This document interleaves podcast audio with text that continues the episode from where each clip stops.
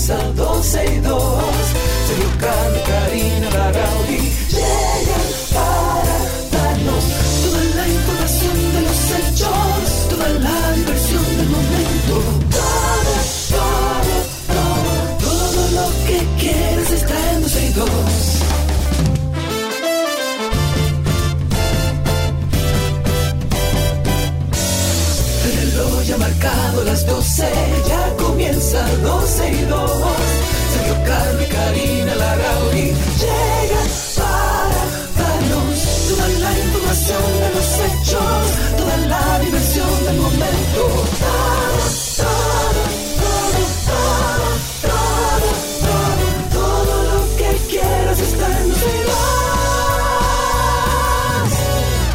Ok, vamos, respira, respira, Sergio, eso es lo que tenemos que hacer.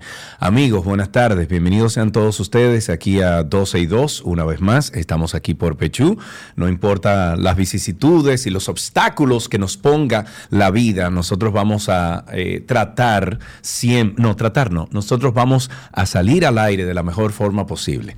Eh, hay una avería de internet prolongada, tiene ya más de un mes y medio para toda esta área de Punta Cana, Bávaro, donde el internet por fibra está intermitente, eh, viene, va, viene, va, y las compañías de teléfonos eh, no nos dicen nada a los que vivimos por aquí, sino que cada vez que existe esta intermitencia, como anoche, que tiene desde las 7 de la noche, 6 de la tarde ayer, hasta el día de hoy, pues se va el internet por media hora, regresa, eh, y las compañías de teléfono tú las llamas en- en- y le preguntas y no saben decir nada, y tenemos más de un mes en esto.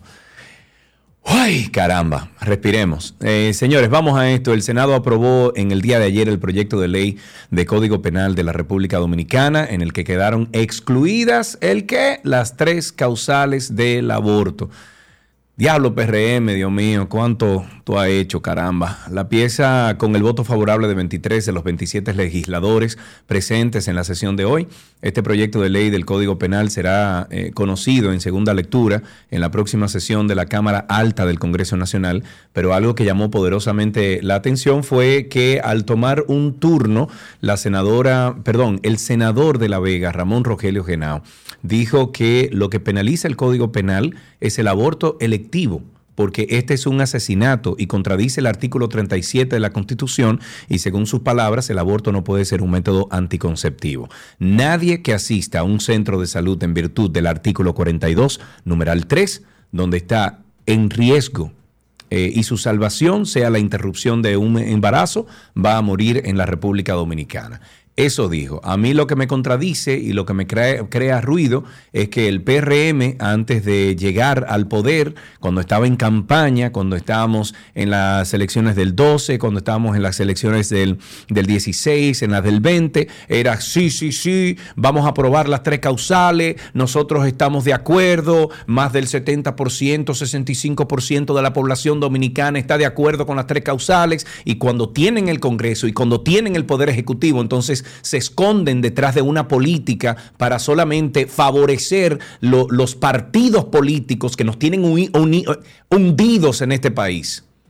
Entonces, sí, muy lindo, como decía el presidente, que me dijo que desde los bleachers se veía todo mejor y se veía diferente, pero entonces cuando tienen el poder no tienen, no tienen el valor de hacer lo correcto. Ahí va otra palabra, pero el valor de hacer lo correcto. Por favores políticos. Lindo. Nosotros vamos a llegar a nada aquí en este país si seguimos así. Hablemos de sobre, eh, sobre ciberseguridad. Los expertos alertan de la existencia de un programa maligno capaz de bloquear los pagos sin contacto en punto de venta con dispositivos infectados y obligar así al uso de la tarjeta de crédito física con el objetivo de abrir paso a transacciones fraudulentas o fantasmas. Según un comunicado de la empresa de ciberseguridad Kaspersky, que dio a conocer el día de ayer estas nuevas variantes del agente de amenazas brasileño Prilex constituirán el primer malware del mundo capaz de bloquear pagos a través de la tecnología NFC, comunicación de campo cercano, que permite el intercambio de datos en dos dispositivos próximos. Esto es cuando tú tomas tu tarjeta de crédito y la presentas a un sensor, o sea, no físicamente la introduces en un punto de venta, sino que la acercas al punto de venta y usted ve los bombillitos verdes que suben porque tiene proximidad. Eh, a esto se refiere eh, esta información. Entonces, mediante estos ataques fantasmas, se pueden realizar eh, fraudes con tarjetas de crédito, aunque estén protegidas con tecnología chip o PIN, y ahora se va mucho más allá, con las transacciones de pago sin contacto. Estos sistemas de pago sin contacto, que ya lo tenemos en todos lados, lo tenemos en los teléfonos, eh, tenemos en tarjeta de crédito, de débito, llaveros, bueno, muchísimos mecanismos que tenemos, han incluido tradicionalmente identificación por radiofrecuencia y con posteridad eh, algunas firmas han implementado tecnologías de comunicación de campo cercano para respaldar este tipo de transacciones. Sin embargo, Prilex ha aprendido, o sea, aprendido, eh, no sé, le, eh, descubrieron cómo bloquear esas transacciones, bloquearla mediante un archivo que dice eh, si, capturar o no la información de una tarjeta de crédito, tras lo cual el terminal del punto de venta infectado muestra el mensaje, error de aproximación, inserte la tarjeta. Bueno, ayer en el supermercado me pasó eso. Cuando la víctima introduce la tarjeta, este programa maligno es capaz de capturar los datos provenientes de la transacción y tener información sobre aspectos como si el límite de pagos es alto o no. Mira, Exactamente eso me pasó a mí anoche en el supermercado nacional ahí de, Punta Cana. No estoy diciendo que eso fue exactamente eso lo que me pasó. No he dado indicio o no me han dado indicio del banco como que me robaron mi tarjeta de crédito. Pero eso que acabo de leer de esta noticia fue exactamente lo que me pasó a mí anoche. Dios quiera. Los fallecidos en los terremotos eh, que han azotado Turquía y Siria superan ya lamentablemente 17 mil personas. Esto según autoridades locales que sitúan el número de heridos a causa de los temblores de tierra en ambos países en más de 68 mil. Según la Autoridad de Gestión de Emergencias turca, a primera hora de hoy jueves, cuatro días después del terremoto con epicentro en Turquía, el balance oficial de víctimas mortales ha subido a 12.873, mientras que, o mientras que los heridos superan ya los 63.000. En la madrugada de hoy, los rescatistas lograron sacar con vida de los escombros a un chico de 16 años, aunque a medida que pasan las horas disminuyen, lamentablemente, las esperanzas de que se produzcan otros milagros. Que Dios ayude a toda esa gente. La falta de un trabajo, la seguridad y las garantías de derecho como la salud y la educación de calidad está entre las razones que motivan a los jóvenes dominicanos a migrar hacia otros países. Estos datos fueron compilados durante el estudio Movimientos Migratorios en República Dominicana. Esto fue realizado por investigadoras de la Pontificia Universidad Católica Madre y Maestra y este estudio mostró las motivaciones en los jóvenes de 17 a 24 años, de dominicanos que emigran hacia otros países y de haitianos y venezolanos que deciden vivir en República Dominicana. Esta investigación reveló que los dominicanos emigran en busca de, los, de, mayores oportunidades laborales y de estudio y que al llegar al país de destino, principalmente Estados Unidos y Europa, eh, les son garantizados esos derechos fundamentales. Yo me voy un poquito más lejos. He tenido en varias ocasiones en mi vida la oportunidad de de eh, vivir en Estados Unidos eh, varias veces. Eh, recuerdo que en los años 90, cuando estaba estudiando en la universidad, lo hice. tengo que decir que vengo de una familia que, mm, o sea, una familia acomodada de Santiago. quienes me conocen saben que mi papá y mi mamá, bueno, tenían, nos daban los lujos a sus hijos de viajar, de estudiar fuera, de, etcétera. sin embargo, no es que se, éramos ricos, pero eh, quiero darle el contexto de cómo vivía yo para decirles a ustedes que por lo menos en Estados Unidos se pasa mucho trabajo, ¿ok?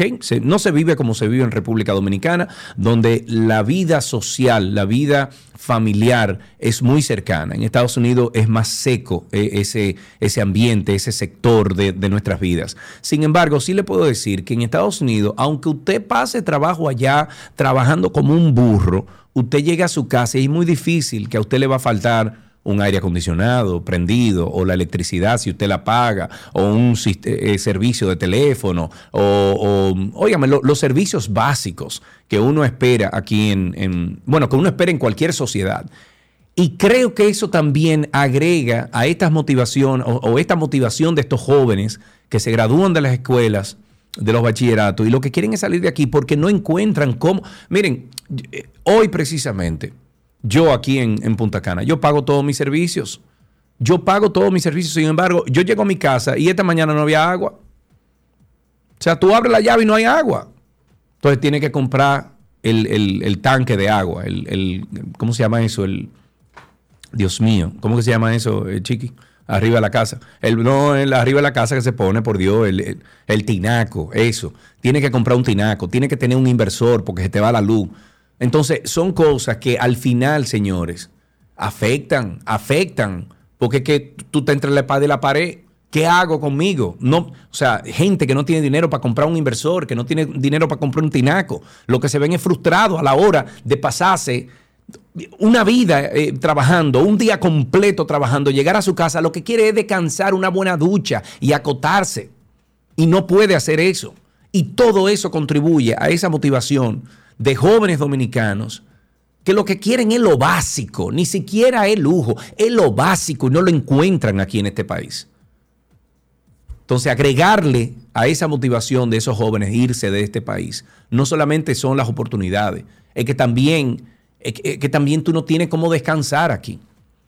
En otro tema será el próximo 21, 21 de febrero, cuando se conozca la audiencia, que sería la determinante para fijar una posición sobre la demanda de la porción de terreno del Estadio Olímpico Félix Sánchez. Y eh, vamos a ponerlo un poquito en contexto. En pasados días eh, salió la noticia de que un descendiente del dueño original del terreno está reclamando un pago por esos terrenos, aunque se busca fijar la posibilidad de un cambio. El terreno en disputa tiene una extensión superficial de 14.730 metros cuadrados. El sucesor es José Ramón Borrell Ponce, eh, por parte de la señora Altagracia Mercedes Pérez Saladín y luego se lee en un documento, es heredero único y universal del terreno. La próxima audiencia se conocerá en la tercera sala del Tribunal Superior Administrativo. El terreno señalado está en la parte posterior del reloj del Estadio Olímpico Félix Sánchez, por el lado de la Avenida Kennedy, y se aproxima a terrenos que ocupa uno de los estadios de softball por allá. Seguimos con unas cuantas informaciones eh, de este lado, y, esto lo comentamos al principio de semana aquí en el programa, eh, pero vamos a explicarte un poquito de qué se trata. Con los fondos de pensiones y el de los dos ministerios de educación serían financiados los estudios a jóvenes sin recursos económicos para que cursen carreras universitarias tanto en el país como en territorios internacionales.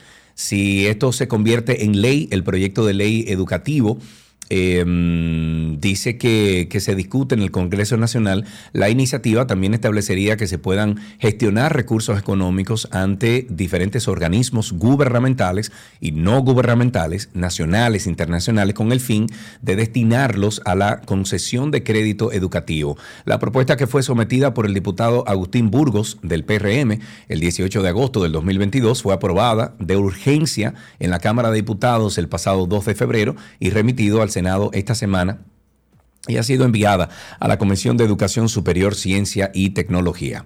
Sobre el pago de tarjeta de turista que tanto hemos cacareado aquí en la República Dominicana y en este programa, la línea aérea dominicana Arayet inició la implementación de su sistema de reserva de la resolución 217-222 de la Junta de Aviación Civil que ordena a las aerolíneas nacionales y extranjeras que transportan pasajeros desde y hacia la República Dominicana a realizar las adecuaciones en sus sistemas informáticos para que eliminen los 10 dólares por concepto de tarjeta de turismo de la facturación a los dominicanos por no ser considerados turistas. Los sistemas de reserva informativo, eh, perdón, informatizadas son bancos de datos a los que pueden acceder a través de sus terminales las compañías aéreas y agencias de viaje. Asimismo, los usuarios del transporte aéreo pueden conocer los vuelos existentes en cualquier momento, sus horarios, tarifas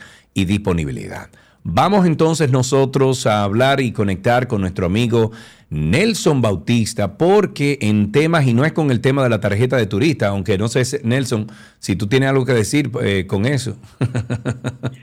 Eh, ¿qué, te puedo yo decir? no, no, no, no digas nada. yo tirándote al medio. Nelson está aquí con nosotros porque vamos a hablar de un tema medioambiental, eh, porque hay denuncias por la extracción de materiales de los ríos que continúan y esta vez es del río Yuna, uno de los, de los afluentes más grandes que tiene nuestro país. Entonces Nelson es que sabe de esos temas, no de tarjeta de turista, pero sabe de, esos temas medioambientales. Nelson, yo diría que, eh, y voy a ser un poco radical, tendríamos ya que comenzar a cortar manos de personas que la encuentren infraganti, sacando, eh, sacando este material de los ríos, digo yo. Mira, en la coyuntura puntual, que estamos hablando del, cauce de, un tramo del río Yuna en, la, en Bonao, eh, es, todavía más, como dicen en el Cibao, más peor aún. Más peor. ¿Qué es peor? ¿Qué es peor? Que eh, el proceso que se está haciendo ahí originalmente tiene una autorización expresa y escrita del Ministerio de Medio Ambiente para extraer agregado del cauce con la excusa siempre manoseada de proteger a las comunidades de las inundaciones. ¿Verdad? Hasta ahí está bien. Uno dice, bueno, hay que cuidar que cuando el río se desborde las comunidades. Pero están pasando dos cosas. La primera de ellas es que donde están extrayendo no afecta a comunidades aguas abajo directamente. Y la segunda es que se ha convertido en un relajo. Ahí hay cualquiera, hay unos videos en las redes, está muy documentado, eh, hay unas imágenes incluso que compartimos ahí. Hay cualquier cantidad de equipos pesados extrayendo agregados ahí a más y mejor en el cauce del río. Recuerden que cuando usted saca ese material que va dejando el río, esa, esa capa, ese manto freático que tiene que ver con arena, grava, agregados, rocas, cuando usted rompe eso, rompe el lecho del río y el agua se infiltra hacia abajo, o sea, se va para el subsuelo y, nos, y daña el cauce del río, provocando a la larga mayores daños que el que puede remediar una famosa y supuesta canalización que el ministerio, yo entiendo, que en este caso el ministro Seara Hatton cayó en un gancho. ¿Por qué cayó en un gancho? Porque, porque si el ministerio no tiene la capacidad para supervisar que se extraiga solamente el material que se autoriza, que se extraiga solamente en las áreas donde haga falta, si hiciera falta, pues entonces debe abandonar esa práctica de estarle dando licencias, permisos ambientales a empresas que sacan millones y millones de pesos. Ahí se calcula en millones diarios la cantidad de camiones de equipo pesado que están en el, en el cauce del río hoy. Entonces, eso es un gancho en el que el ministerio ha caído, quizás de buena fe, presumiendo a que le, explicaron, mira, queremos... Eh, señores, eso a veces es, una, es como un déjà vu, eso es recurrente y pasa casi todos los años con todos los ministros. Y después que lo engañan una vez, deberían dejar de hacerlo, pero continúan permitiendo que destroce nuestros ríos. Y tú te quejabas ahorita del tema de que amaneciste sin agua por allá, pues bueno, pues perfecto. Eh, cuando media población amanezca sin agua y seguimos preguntando por qué cuando usted pasa por tantos puentes los ríos están secos. Bueno, ahí tiene una de las respuestas sumada al tema de la deforestación en la montaña. Claro. Em, eh, ok, entiendes que no hay supervisión. ¿Cómo tú entiendes que se podría mejorar ese proceso de que las autorizaciones eh, se, se supervisen? y que sea lo, lo que autoricen. ¿Cómo, ¿Cómo tú entiendes que podríamos buscar una solución a eso, Nelson? Mira, un amigo ambientalista que sabe mucho más que yo de esto, que es Luis Carvajal, ha dicho hasta la saciedad durante años que un proyecto de canalización de un río se hiciera falta, o sea, si se estudia y se determina que de verdad hace falta porque hay mucho sedimento y esto y lo otro, fuera necesario. Eso es una, una obra de ingeniería que debe tener un estudio de impacto ambiental, que debe tener un perímetro específico y que debe de brindar un resultado que diga, mira, este, esto es como yo voy a construir tal cosa, voy a hacer una zapata y te voy a entregar esta obra lista. Esto nunca se ha visto, simplemente se te da un permiso, empiezan a explotar y explotar y explotar y muchas veces, como este caso, tú ves que se llevan la masa. ¿Qué quiere decir? la arena lavada, la grava. ¿Qué cuesta, señor? Un camión de esos cualquiera cuesta entre 20 y 30 mil pesos cada uno en el mercado. Entonces, para poderlo regular eso, debería tener una supervisión permanente y, yo en lo personal he sugerido que una de las maneras más efectivas, no es un sueño, no es una ilusión, es con drones de fotogrametría, o sea, drones que vuelan, miren lo que tú vas a sacar, Sí, pasan sí. todos los días y mira, mira, ya ahí sacaron lo que era, aquí no falta, falta esta zona y pueden supervisarlo y desde luego con un personal en el terreno para que no se aprovechen otros terceros también a explotar eso. O sea, hay formas y el dinero que eso produce da para eso y más. Lo que pasa Sí. es que siempre hay alguien a quien beneficiar y todo el mundo se hace el chivo loco. Nelson, eh, hemos eh, hablado, bueno, hemos hablado muchas veces de problemas medioambientales, de lo que se está haciendo, falta de supervisión, etcétera. Y siempre decimos algo que mm, es un secreto para las autoridades, sin embargo, para los civiles, todos sabemos quiénes son los que están extrayendo ese material de, de los ríos. Entonces, ustedes en las fundaciones medioambientales, en, en- en- esos eh, eh, seguros civiles que tenemos con, contigo y un sinnúmero de medioambientalistas, ustedes no pueden comenzar a publicar quiénes son los que están sacando ese material, Nelson. Pero claro, eh, eh, fíjate que muchas veces tienen hasta los rótulos, los videos que están ahí tienen hasta los rótulos de las empresas que son. Y, de, la, y la licencia, el permiso ambiental dice a quién se lo otorgaron, lo dice con nombre y apellido. Entonces, eso se, se- eh, eso ocurre. A lo que, no- lo que a nosotros nos duele es que, ok, le estamos echando la canana al Ministerio de Medio Ambiente, que es el principal responsable, ciertamente, pero aquí también hay otras instituciones. Nosotros tenemos el caso de la Procuraduría para la Defensa del Medio Ambiente que interviene a veces, pero cuando va en casos como este, le enseñan el permiso y dicen, bueno, pero tiene un permiso. Sin embargo, en un país de verdad, esa institución que obedece al Ministerio Público, o sea, la Procuraduría General, debería de tener la fuerza técnica, las capacidades para decir, mire, aunque eso lo haya dado una institución del Estado, eso es ilegal, porque eso lo prohíbe la ley 6400, eso de, de la explotación de los cauces de los ríos. Aquí hay más lugares donde sacar eso, como la cola de las presas, canteras secas y otras cosas. Entonces, sí, serio, se publican. Lo que pasa es que está- estamos viviendo en un país con una doble moral.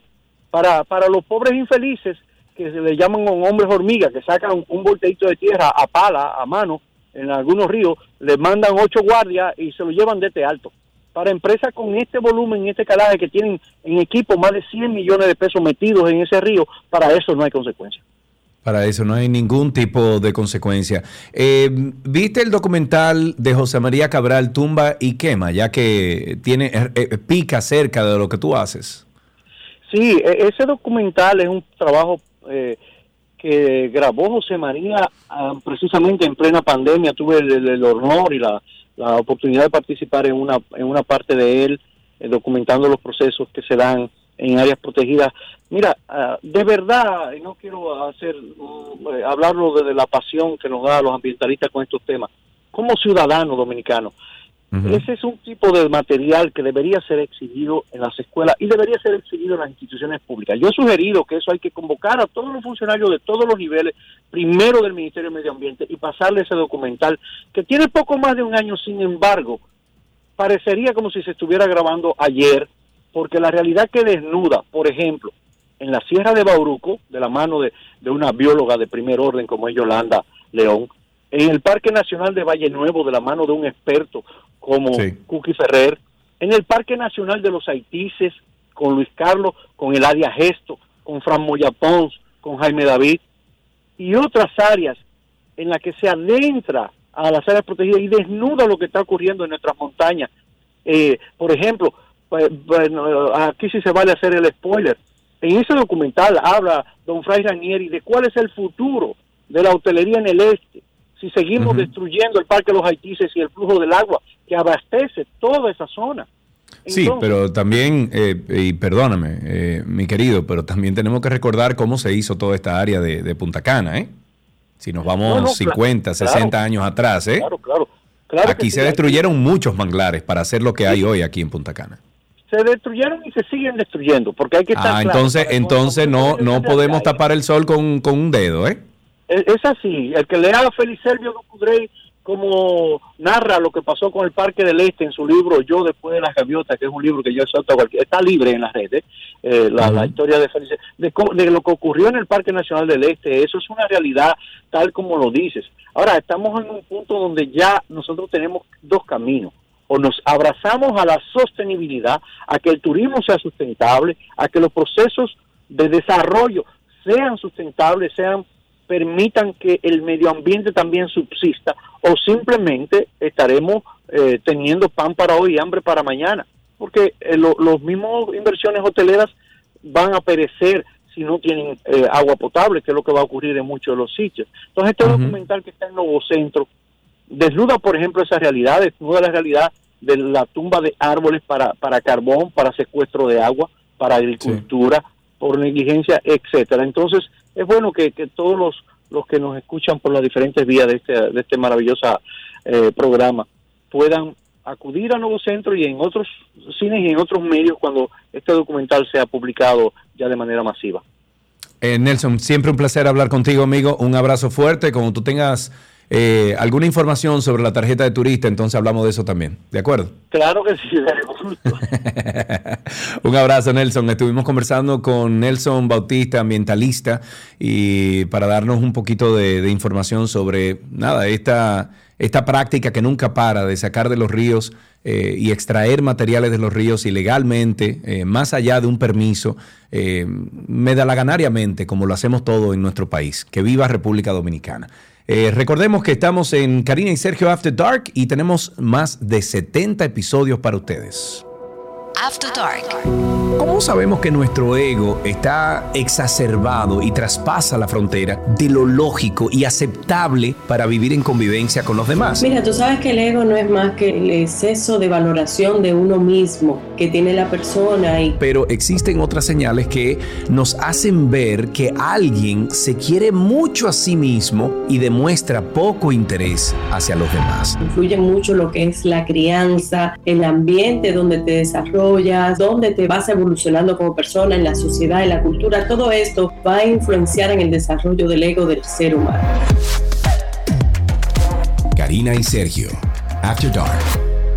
Karina y Sergio After Dark está en todas las plataformas de podcast. Nos buscan como Karina Larrauri Podcast o Sergio Carlo Podcast en Google o si no, solamente Karina y Sergio After Dark. Así empezamos 12 y 2. Gracias por la sintonía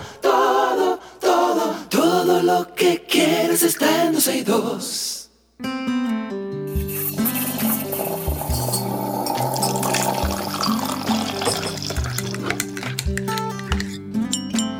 Vamos a beber café, eso es lo que vamos a hacer ahora al mediodía. Y para este cafecito de hoy, vamos, yo creo que va a estar bastante interesante porque tenemos con nosotros y recibimos a Ronald González, él viene de parte de Café Santo Domingo, él es instructor del Instituto del Café Santo Domingo y encargado de baristas de Café Santo Domingo. Ronald, estamos hablando con el hombre que, ¿cómo tú estás? Bienvenido. ¿Cómo estás, Sergio? Gracias, gracias por la invitación. Todo bajo control, tú sabes que tenemos eh, un tiempecito aquí debatiendo, Ronald, eh, algo que me está pasando a mí y es que cuando yo preparo el café en prensa francesa, que es una especie de, ¿cómo que se le llama eso? Como, no es osmosis, es... Un eh, método, es un método. Exacto, sí, pero el, proceso del café infusión es que se le llama eso. Eh, ok, sí. Exacto, cuando lo haces en, la prensa francesa es un método como de infusión y cuando lo haces en la greca, bueno, es, es lo que conocemos. Entonces se han surgido muchas preguntas porque a mí en particular, cuando tomo el café en, en greca, a mí me causa un efecto de, taquicardia, de, tú sabes, como de energía, de, más energía de la que necesito al momento. Sin embargo, cuando me tomo el mismo café y lo preparo en prensa francesa, no me causa esos efectos secundarios. Eh, y por eso te traímos aquí a este programa en el día de hoy. Vamos a hablar del café en greca y del café en prensa francesa. Vamos a definir primero cuál es cuál. Adelante. Bueno, eh Primero, eh, entender que cada uno de los métodos va a tener principios distintos para prepararlos, ¿verdad? Eh, la greca es un método que eh, es más conocido a nivel mundial como moca italiana. En República Dominicana y en el, o en el Caribe se le llama greca. y es un método que fue desde 1933 aproximadamente que se empieza a, hablar sobre este método o a patentizar este método. La prensa francesa es un método como dijiste vos, es, un método que es de, de, de una infusión donde dejamos en contacto el agua con el café durante un tiempo que pueda andar entre los 3 y los 5 minutos. Eso va a depender, dependiendo, va a depender del café que utilices, va a depender de las temperaturas del agua y de dónde venga el café. Ahora, eh, el método de, de greca es un método que se extrae el café bajo presión. Sí. Nosotros colocamos agua en el recipiente de abajo y después cuando el agua está caliente, cuando llega a un punto de ebullición, el agua va a empezar a subir por la presión que se genera en el recipiente eh, inferior. Ok. El agua atraviesa el café o va a pasar por donde está el café colocado como en el émbolo o en un filtro y esto va a llegar, va a subir el agua a través del café y después se va a colocar en el recipiente de arriba. En cambio, con prensa francesa lo que hacemos es que colocamos dentro del mismo recipiente, la mayoría de las veces es de cristal, Sí. ponemos el agua, ponemos el café y se deja por inmersión sí. un tiempo en contacto. Unos cuatro ¿Qué va a minutos lo dejo yo y me queda riquísimo el café. Ahora, ¿qué sucede? Eh, el café en prensa francesa tiende a tener más notas más suaves en comparación a la greca, Sí. porque las temperaturas de agua que se utilizan en la prensa francesa son menores A las que se utilizan en la greca. Cuando yo pongo el agua en greca, tenemos que llevar a punto de ebullición, el agua tiene que hervir para que pueda subir con la presión que genera. Sí. En cambio, en el prensa francesa, vos colocas el agua, lo recomendable es que no supere los 96 grados centígrados, pero sabemos claramente de que no todas las casas tenemos la posibilidad de estar midiendo las Claro. temperaturas. Claro. Esta es la recomendación. Cuando llega a punto de ebullición hay que dejarla un ratito para que enfríe, para que baje su temperatura y después colocarlo con el café. Ahora, el tema de si me da o no me da taquicardia cuando lo consumo, Sí. eso va a depender mucho de- del metabolismo de cada persona. Del individuo. Eso depende del individuo porque crea una reacción ante eh, un Correcto. componente químico o un- una mezcla química que, que cada eh, café tiene o, o cada tipo de café tiene. Cada, cada café tiene distintos porcentajes de cafeína. Correcto. Eh, hay varios estudios que, eh, que le dan, que van dividiendo como estos números y normalmente un café arábica anda, anda entre 0.8 a 1.5% de cafeína Sí. y un café robusta tiene el doble de cafeína, eh, desde 1.5 hasta 3, 3.5% de cafeína. Ahora puede también cambiar eh, en el momento que preparas el café, si es un café 100% arábica, pues vas a tener menor cantidad de cafeína. Si tiene una combinación de estos dos, pues proba- probablemente hasta la llegues a duplicar. Claro. Ahora, Sí. el tiempo de infusión es importante también, ¿verdad? Porque si excedes el tiempo de infusión, vas a extraer más cafeína. Una pregunta, ¿cuál es el tiempo? Que he leído mucho, ya que yo no he podido eh, beber café toda mi vida, el café normal, sino que siempre he hecho, eh, o más bien he consumido el café sin, café, eh, sin cafeína, eh, hasta que descubrí la prensa francesa. Cuando descubrí la prensa francesa, pues ya tomo el café normal, lo dejo cuatro minutos, pongo el, agua en una tetera, la caliento al, punto de ebullición, o sea, de- de- de- de- cuando suena el pito de la tetera, y luego entonces pongo el café en la prensa francesa, le echo el agua hirviendo, como dicen por ahí, y lo dejo cuatro minutos. Pongo el timer siempre cuatro minutos y luego entonces cuelo el café y ya tengo un café riquísimo. Entonces, ¿cuál es ese tiempo ideal? Eh, hay, hay tres tiempos. Si quieres una infusión que sea más suave, Vas a dejarlo tres minutos, tres minutos y medio. Si quieres una infusión media, Sí. eh, vas a ir a llevarlo a cuatro, cuatro minutos y medio. Y si quieres algo más intenso, puedes llevarlo hasta cinco minutos. Eh, Normalmente puedes darle un movimiento con una cuchara y este movimiento lo que va a hacer es que se extraigan más partículas del café, por ende vas a tener más cuerpo en la bebida y probablemente Sí. más sabor también. Mira, lo tengo que probar. Mientras tanto, Ronald, vamos a dejar que nuestros amigos oyentes puedan llamar al 829-236-9856. 829-236-9856. Tenemos en el día de hoy, en este cafecito especial, a Ronald González, es instructor del Instituto del Café de Santo Domingo y encargado de los baristas de Café Santo Domingo. Tengo una pregunta de parte de Ani Martínez. Dice, ¿es recomendable calentar el agua de la greca antes de colocar la parte de arriba? Buen tema, el de la prensa francesa. Quiero probarla. Pero, ¿qué dices a Ani que, pregunta si es recomendable calentar el agua de la greca antes de colocar la parte de, o sea, la tapa de arriba? Definitivamente, definitivamente. El, el mejor uso de la greca es colocar o calentar el agua antes de, de taparlo y de ponerle el café. Siempre es, lo, lo que siempre re- le decimos a la mayoría de las personas es, pongan agua caliente o calienten el agua después de que el agua ya está 100% caliente. Vamos a apagar lógicamente el fuego para no quemarnos y tomamos con una toalla la parte de abajo, ponemos el, el filtro con el café, sellamos bien y a fuego lento, que no sobrepase el fondo de la greca para evitar que se nos sobrecaliente la greca. Ahí lo que estamos haciendo es evitando de darle mucho calor al recipiente de arriba y evitamos que se caliente de más. Okay. Eh, eso es lo que se recomienda. Ok, aquí tenemos la pregunta de Josuel y de Joana Santana. Dice, ¿calienta, se puede calentar el agua del café? Mentira, ¿se puede calentar el café en microondas? ¿Se puede o no? Eh, normalmente el café después de que estuvo caliente y se enfría, empieza a oxidarse y empieza a perder muchas partículas aromáticas, muchos olores. Y en el momento que lo metemos en el microondas, pues ya perdimos esto. Normalmente vas a tener sabores más amargos en el paladar después de que se enfríe y lo volvés a calentar. No es recomendable. para la mejor experiencia es prepararlo en el momento y tomarlo en el momento. Ok, Patricia. Pero hay varias personas que hacen eso. Ok, Patricia Núñez pregunta, ¿hay una gran diferencia, Ronald, entre un capuchino de máquina, de esos de las máquinas esas que encontramos en todos lados, o uno que se haga de manera manual?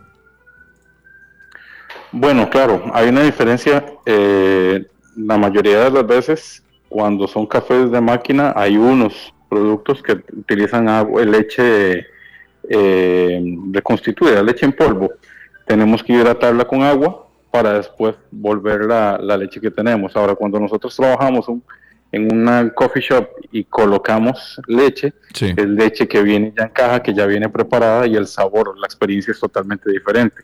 Luego, las máquinas de expreso tradicionales tienen una, tradicionales, me refiero a las máquinas de las cafeterías, tienen una presión más elevada y esto hace que el café se extraiga distinto. Entonces sí hay una diferencia bastante grande. Normalmente cuando el, cuando el barista prepara la leche, cuando el barista prepara el expreso, pues mejora por completo la experiencia.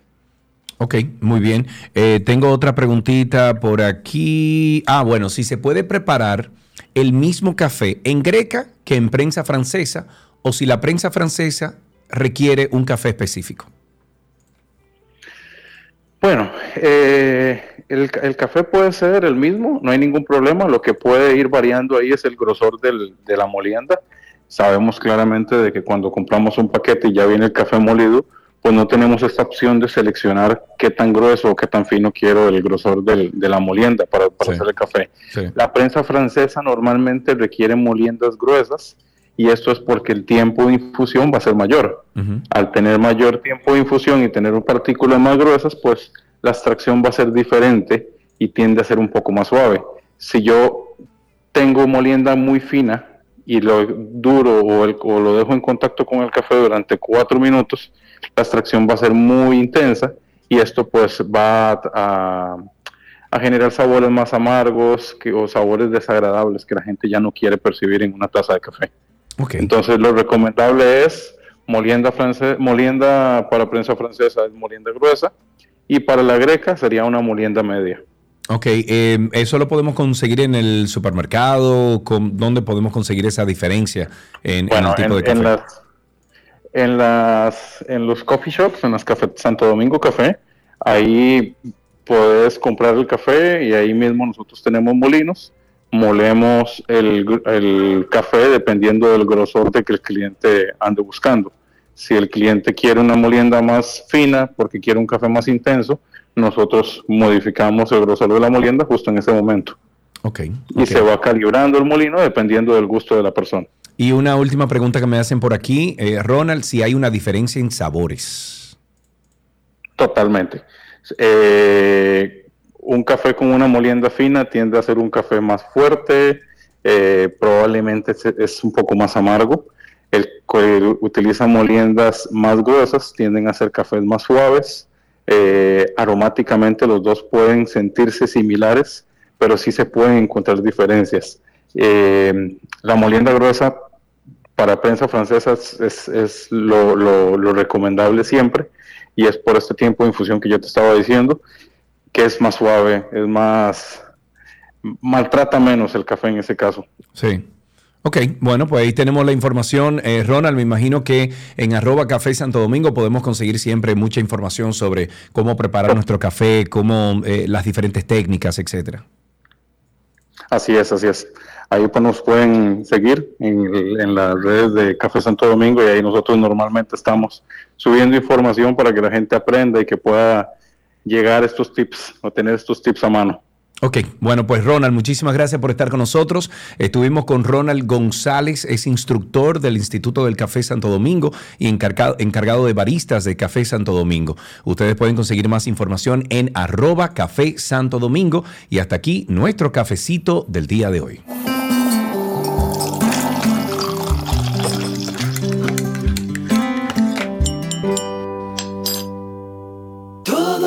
Que quieres está en 12 y 2.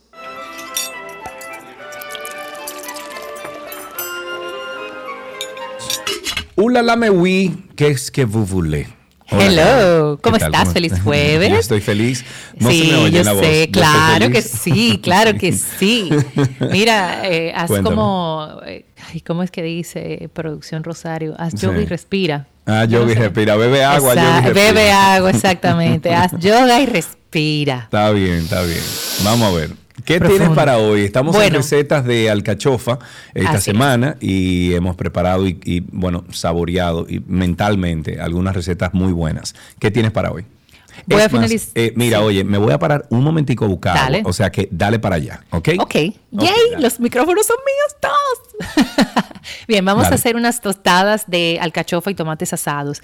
Son ideales para poner como de picadera, si se puede decir así, o de una entradita, si vamos a tener algún eh, barbecue, si tenemos una, una, comida que amerite una picadera algo fuerte delante o si queremos invitar gente a la casa y nos vamos a hacer como una cena cena, estas tostadas de alcachofa con tomates asados van perfecto porque podemos variar los toppings. Vamos a utilizar un pan que nos permita tostarlo. Yo le estoy recomendando ya sea un baguette o un pan integral, un pan de masa madre, cualquier pan que nosotros podamos tostar en una sartén con un poco de aceite de oliva para eh, sellar la hogaza va a ser ideal.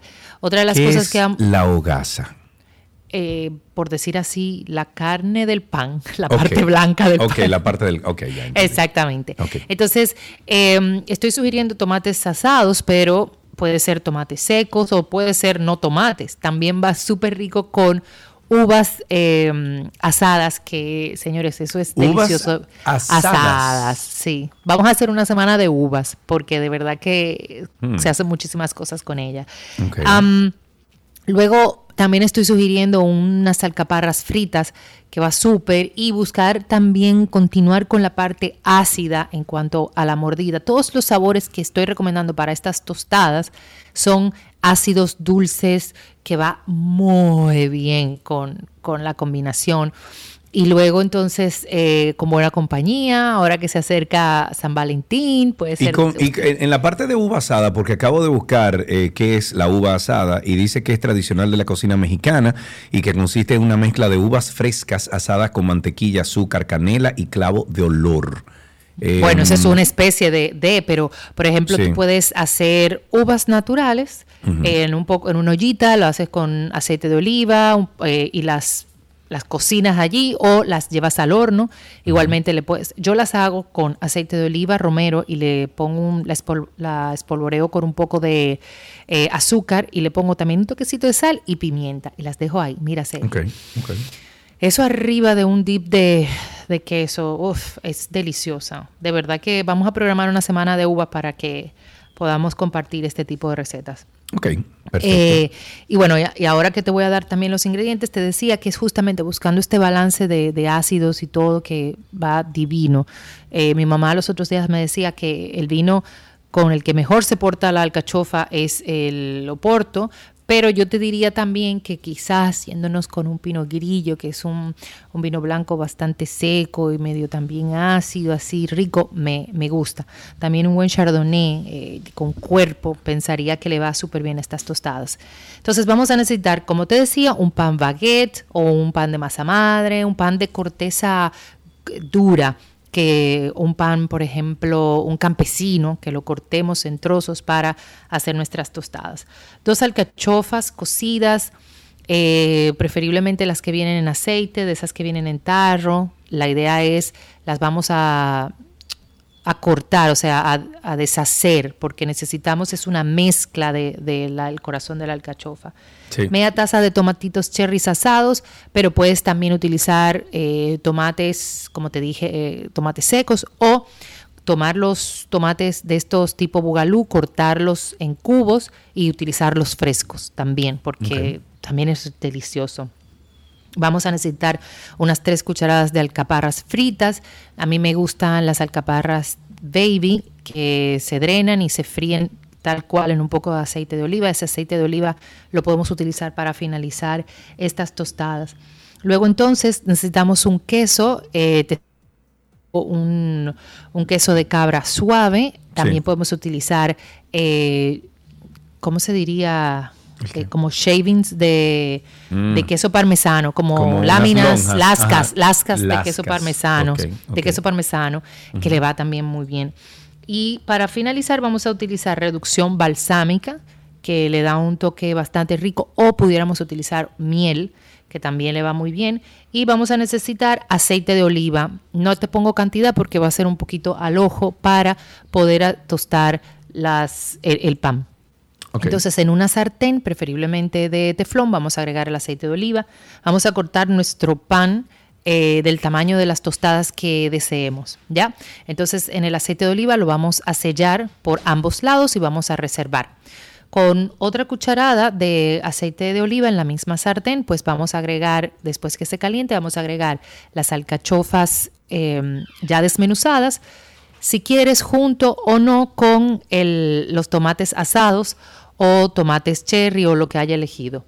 Eh, esto lo vamos a mezclar y lo vamos a reservar. Entonces, tenemos las alcaparras listas, que sería freírlas en un sartencito con un poco de aceite de oliva y luego la, la drenas y te quedas con ellas ahí. Entonces, para armar nuestra tostada, vamos a tomar nuestro pan, untamos un poco del queso de cabra, por arriba colocamos la mezcla de alcachofa y tomates, luego le agregamos las... Em, alcaparras fritas y entonces vamos a terminar con la reducción balsámica. Si no utilizas queso de cabra, entonces en tu tostada, en tu tostada pones la mezcla de alcachofas con tomates, le pones los shavings de las, las lascas de eh, parmesano y por arriba le agregas la reducción balsámica o el toque de miel. Señores, créanme, esto usted lo sirve, puede inclusive jugar con un poco de prosciutto, eh, si quiere ponerle un poco de pancheta, como usted quiera, pero imagínense estas tostaditas, ya les voy a hacer un video que se lo voy a subir para mañana,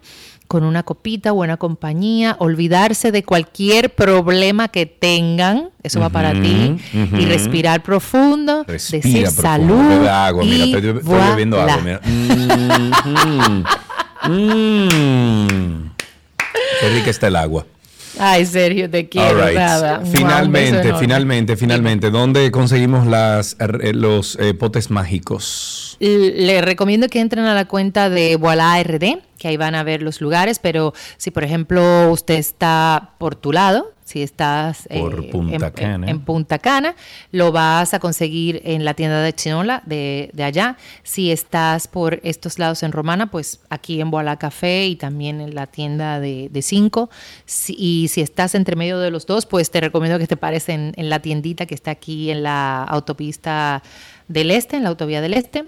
Eh, en Santiago estamos en la tienda Azalea y en el Centro León. También nos vas a encontrar en Constanza, en Mauros, en Jarabacoa, en CBJ, en ese supermercado. Estamos en Santo Domingo en la Placita, en Sonoma, en Casadicha, en uh, Carnicó, en City Market y en Wholesome.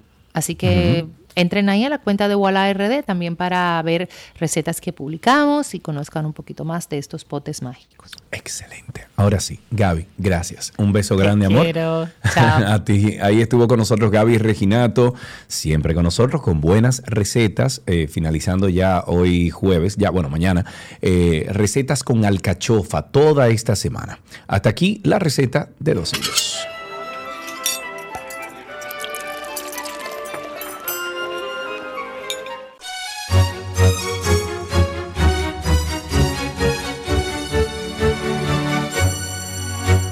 Escuchen esto, amigos, y disfruten. Esto es, uy, esto es el segmento de arte y eso fue un golpe que le di al micrófono, pero escuchen esto.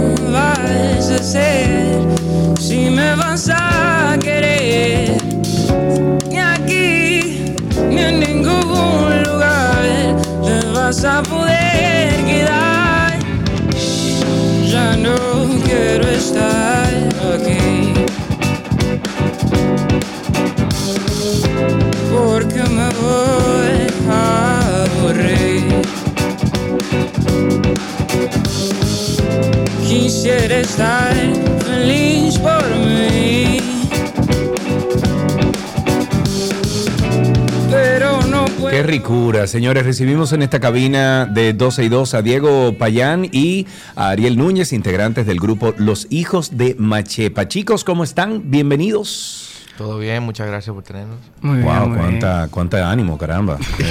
Yo voy a mandar a buscar no fueron al gimnasio esta mañana, no se dieron su café. ¿Qué fue lo que no, falta el Pero manda, Cristi, hazme el favor, dile a la doñita que le traiga café a estos muchachos. Bueno, Diego y Ariel, muchísimas gracias por estar con nosotros aquí. Eh, cuéntenos, y yo sé que es una pregunta que siempre le hacen, pero ¿cómo nacen los hijos de Machepa y por qué el nombre?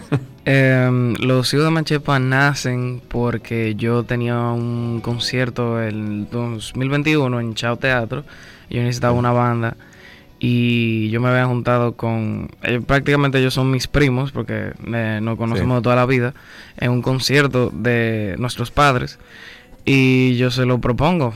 Y el nombre sale del, del papá de Diego Payán se llama Rafa Payán que nos tiene una foto a los cuatro y dice los hijos de Machepa ¡pa! y ahí se quedó el nombre Vea acá, y los hijos de Machepa, ese nombre no se había utilizado en, una banda. Eh, ¿Ustedes son únicos?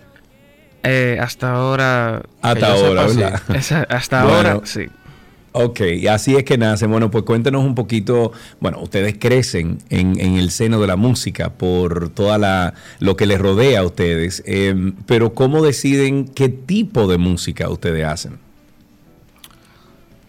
Bueno, nosotros, cada uno venimos como de un background diferente, cada uno de los integrantes de la banda.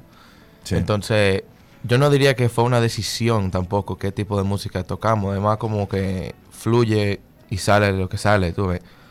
No es como que no lo pensamos como jazz, ni funk, ni pop, ni nada. Era más ensayamos, tocamos y eso es lo que grabamos y tocamos en vivo. Ok, pero, pero hay una hay una, una, esencia que ustedes tienen que están impregnando a los discos que hacen. Eh, ¿A qué género más o menos ustedes entienden que ustedes se, parecen entonces? Yo diría que más como funk, como un pop funk, con influencia de jazz y de hasta hip hop y cosas así. Ok. ¿Ustedes, ¿ustedes estudiaron música? Eh, yo estoy estudiando un año y medio, Diego no. ¿Cómo? Diego no, pero bueno, pero Diego entonces, viendo lo que te rodea, tus padres, tus, eh, los amigos de tus padres, entonces tú dices, espérate, eh, eh, yo tengo que aprender de alguna forma. Sí, sí. O sea, para mí la música, como siempre ha sido parte de mi vida, obviamente. Siempre tenido, he tenido esa inclinación a aprender, pero nunca me he educado formalmente, ¿no?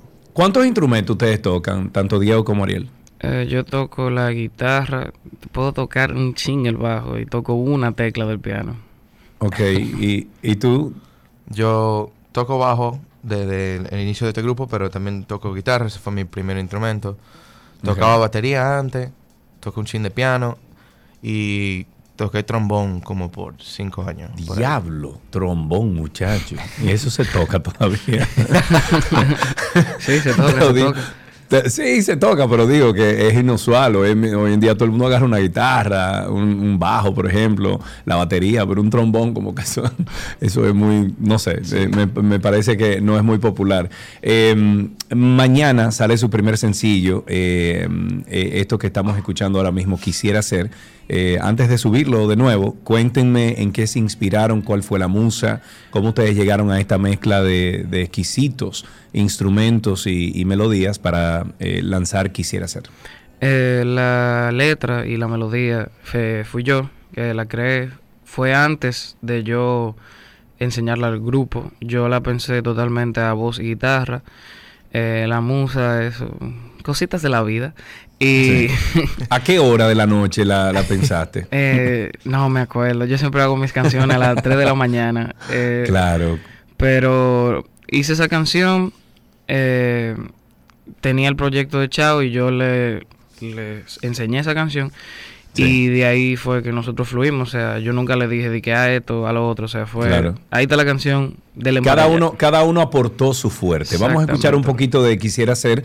Tenemos a Diego Payán y a Ariel Núñez, eh, integrantes del grupo Los Hijos de Machepa. Y esta es su nueva canción, Quisiera Ser, que será lanzada mañana, ¿verdad? Dijeron. Sí. sí. Ok, escuchemos.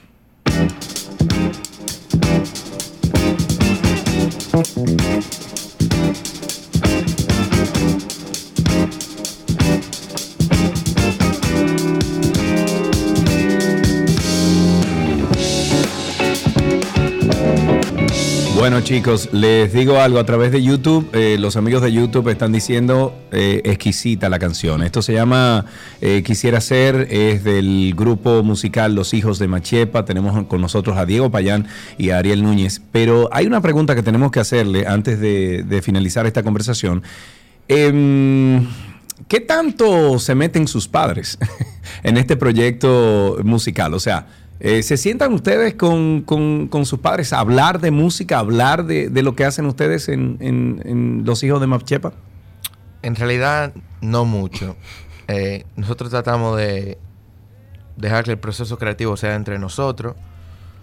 Porque, o sea, es muy fácil para nosotros nada más ser los hijos de X, ¿verdad? Pero queremos también tener nuestra propia voz. Claro. Entonces, por eso, normalmente, el proceso creativo no, no incluimos a los padres. ok, ok. Y ellos no se ponen bravos tampoco. No, ellos, lo entienden. Ellos lo entienden. Muy bien. ¿Dónde será el lanzamiento oficial, chicos? En Casa de Teatro a las 9 de la noche, mañana. 9 de la noche mañana y ustedes van a tocar aparte de, Quisiera hacer, me imagino que tocan un poquito de su repertorio, ¿no? Sí, tenemos un repertorio bastante amplio. Sí, va, va Me imagino, me imagino. Ustedes, la, música sale de sus poros. Este viernes 10 de febrero, le hace mañana, eh, será el lanzamiento del sencillo Quisiera Ser, que han escuchado aquí en exclusiva, pero no creo que lo han tocado en otro sitio. En Casa de Teatro, Ciudad Colonial, es el lanzamiento a las 9 de la noche. Las boletas están a la venta en tix.do, tix.do, arroba los hijos de Machepa Music. Diego, Ariel, un abrazo, gracias. Gracias a ti. Muchas gracias. Bien, bien, y lleven esa energía eh, positiva a todos lados, ¿eh? Caramba, aquí está un poquito de quisiera hacer, adiós. Todo lo que quieres está en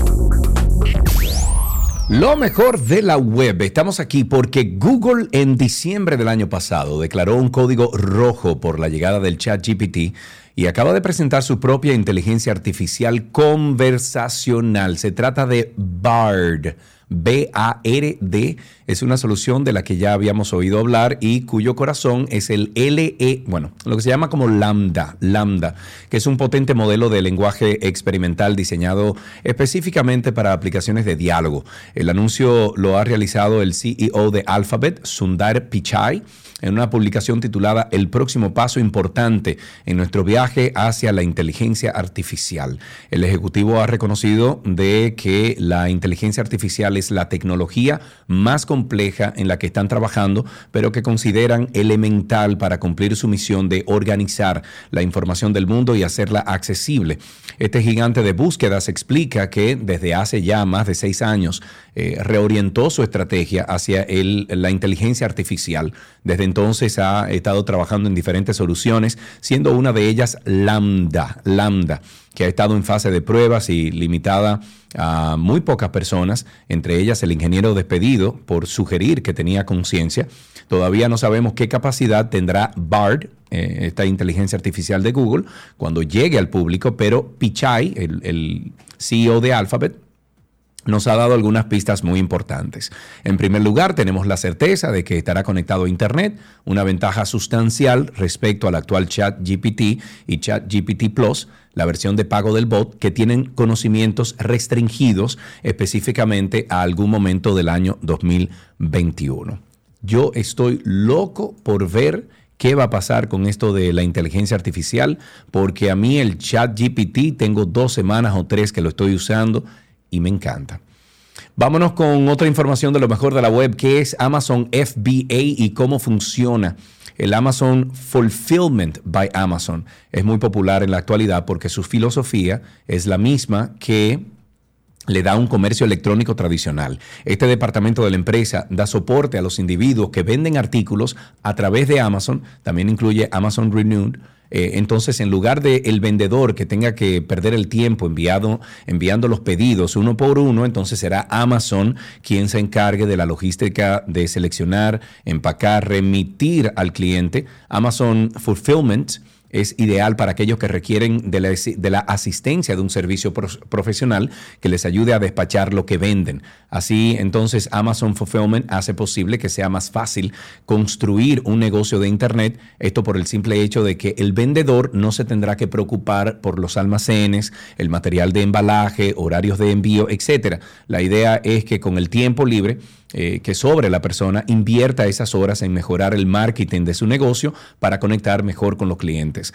Ah, eh, bueno, eh, les voy a decir algunas de sus ventajas, por ejemplo. Si utilizas el Amazon Fulfillment, sus artículos son parte de Amazon perdón, de Amazon Fulfillment y entran en el Amazon Prime, lo que se traduce en más visibilidad y clientes más fieles. Es una opción sólida también para diversificar los medios que te ayudan a vender. Amazon se encargará de toda la logística del envío y los productos serán vendidos y remitidos por Amazon. Esto añadirá eh, valor a tus eh, artículos porque contarás con el soporte de una empresa reconocida en todo el mundo. Les voy a dar un ejemplo. Ustedes eh, producen aquí en República Dominicana pantalones, pantalones, ¿verdad? Por ejemplo, en el caso de mi hermana que tiene la, marca Hugo Mossi, ella eh, tiene pantalones. Bueno, pues ella puede mandar, por ejemplo, 100 pantalones de que sí o qué, 100 pantalones de que sí, o sea, un inventario. Ella lo manda a Amazon Prime y en Amazon Prime se encargan que cada vez que ustedes venden a través de la plataforma de Amazon, Amazon se encarga de la logística de envío de esos artículos. Obvio, te van a cobrar un porcentaje, te van a cobrar un dinero por eso, pero eh, como dice aquí y estoy compartiendo, van a pertenecer al programa de Amazon fulfillment que entran entonces dentro del Amazon Prime y eso ya le pone o, le da un plus a ustedes con sus artículos. Anímense porque hay también eh, algunos, por ejemplo, creo que Aeropack le puede, eh, le puede conectar a ustedes a un servicio de, mm, de, de envíos en los Estados Unidos y almacenaje, donde ustedes eh, tienen sus productos en Amazon, pero es un tercero que lo envía. Si ustedes no quieren pagar lo que, lo que cobra Amazon Fulfillment por, por, por este servicio. Pero es muy bueno. Para más información, ustedes pueden entrar a 12y2.com, 12y2.com. Ahí ustedes pueden eh, hurgar un poquito más en esta información que hemos compartido en el día de hoy. Pero algo que usted no puede dejar de escuchar es After Dark. Cuando nos sentamos a plantearnos qué queremos ser en esta vida, si un trabajador por cuenta propia, freelancer, al inicio yo sé que es muy difícil, muy difícil. La realidad es que todos hemos pasado, o la gran mayoría de nosotros, por trabajos tradicionales de 8 a 5 que no necesariamente ni nos está llenando económicamente, ni nos está llenando personalmente. Si uno no tiene la mentalidad correcta, porque esto va más allá del dinero, si uno no tiene la mentalidad correcta, es muy difícil crecer y no es solo la parte de la ejecución, también es la estrategia que tiene que conectar, porque no es solo hacer algo bonito, tiene que ser algo que funcione, el concepto del bien, el propósito, que se quiere alcanzar, entre otro montón de cosas. ¿Cómo podemos nosotros de manera inteligente decidir por un trabajo de manera independiente que nos dé el sustento que necesitamos y que regularmente nos daba un trabajo tradicional de 8 a 5? Karina y Sergio After Dark. Karina y Sergio After Dark nos encuentra en Google como Karina y Sergio After Dark. O puede poner ahí Sergio Carlo Podcast o Karina Larrauri Podcast y de inmediato sale el, eh, todos los networks donde estamos nosotros disponibles como podcast. Hasta aquí lo mejor de la web en 12 y 2.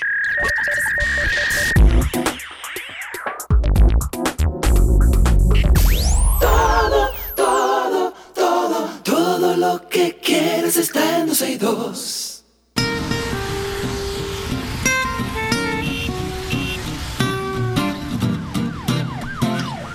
Estamos en tránsito y circo. Ustedes comiencen a llamar al 829-236-9856. 829-236-9856. El teléfono aquí en 12 y 2. Chiqui está esperando sus llamadas con una sonrisa actualmente. Y Cristi y yo estamos esperando para pasarle al aire. 829-236-9856 es el teléfono aquí en 12 y 2. Ya arrancamos con nuestro amigazo Baplum. Está con nosotros. Hola, Baplum. Hola Sergio, ¿cómo estás? Estoy bien, Baplum, estoy vivo. He pasado la mil y una hoy con, temas de internet y todo, pero estoy bien, amigo. Cuéntamelo. Oh, pero tú sabes que hay días y hay días. Hay días y hay días, pero hay días que se repiten más aquí que en otro lado, ¿ok? ah, esa es la característica. Es el problema. Cuéntame. Eh, no, como siempre, tú sabes, eh, agradecerle, porque hoy quiero agradecerle a ustedes esta válvula de escape que ustedes nos brindan, para uno tal vez sentirse un chin más cómodo por todo el desastre que hay en el tránsito. Eh, yo no sé dónde que están concentrados los agentes de la DGC aquí. Parece que ellos están todos concentrados en la Lincoln, desde la desde la, la Lincoln, desde la Independencia hasta la Kennedy. Sí. ¿Será alguien especial que vivirá por ahí? No sé. No, tú no sabes. Eh, Sí, yo sé quién es que vive por ahí. O yo sé quiénes son los que viven por ahí. Ah, Pero nada. Nada. Mira, te, voy a dedicar, te voy a dedicar esta canción a ti. Oye, oye esta canción. Por volar en mis alturas, tanto que cubrí, escondido en mi armadura, falto de aire, se me hizo tarde y jamás. ¿Sabes cuál es esa canción, Baplum? Mm. ¿Que, no. que yo sé quién es esa canción. Sí. Ah, claro que bueno, eso es José Luis Rodríguez, eh, Rodríguez se llama agradecido. Mentira. Sí, claro que sí. Oh, pero ven acá, Plum.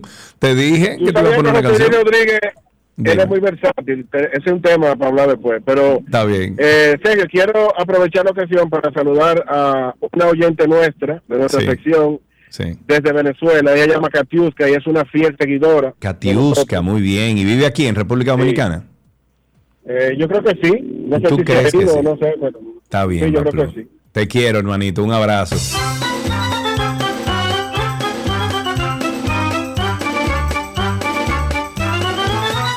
Déjeme decirle que yo conocí a Baplum en una, eh, en una estación de gasolina de la Núñez de Cáceres, cuando yo vivía ahí en Bellavista, yo estaba echando gasolina y él me dijo, mira, yo soy Baplum, que llamo al programa, nos dimos un abrazo y desde entonces somos amigos.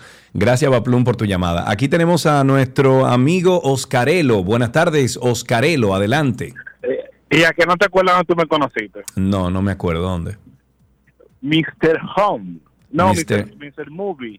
Mister, bueno, Carelo, pero yo trabajaba en en Movie a final de los, del 99, trabajaba yo ahí. Claro. Con, José Roberto y con Axel. Y, y, y, yo era amigo de Iben, y yo ay, ay, ay, ay, ay, ¿Y qué de Iben? ¿Y qué de Iben, loco? Yo Bueno, Y ven, jodió tanto, jodió El tanto. muchacho el molestó el tanto. Ajá. Que le salió el baloncito, ahora le acaba de nacer hace menos de seis Ah, pero me lo saluda cuando tú hables con él. Cuéntame, ¿qué tienes para hoy, Oscarelo? No, la más llama para saludar porque esto está demasiado bonito, no quiero arregle, mi hermano. Oh, Dios mío. Oye, hasta una cancioncita te voy a poner ahí, mira. Óyela ahí. Eso. Casi viernes. Uy, va, va. Muy bien. 829-236-9856. 829-236-9856. Chubasque siempre ve el vaso medio lleno.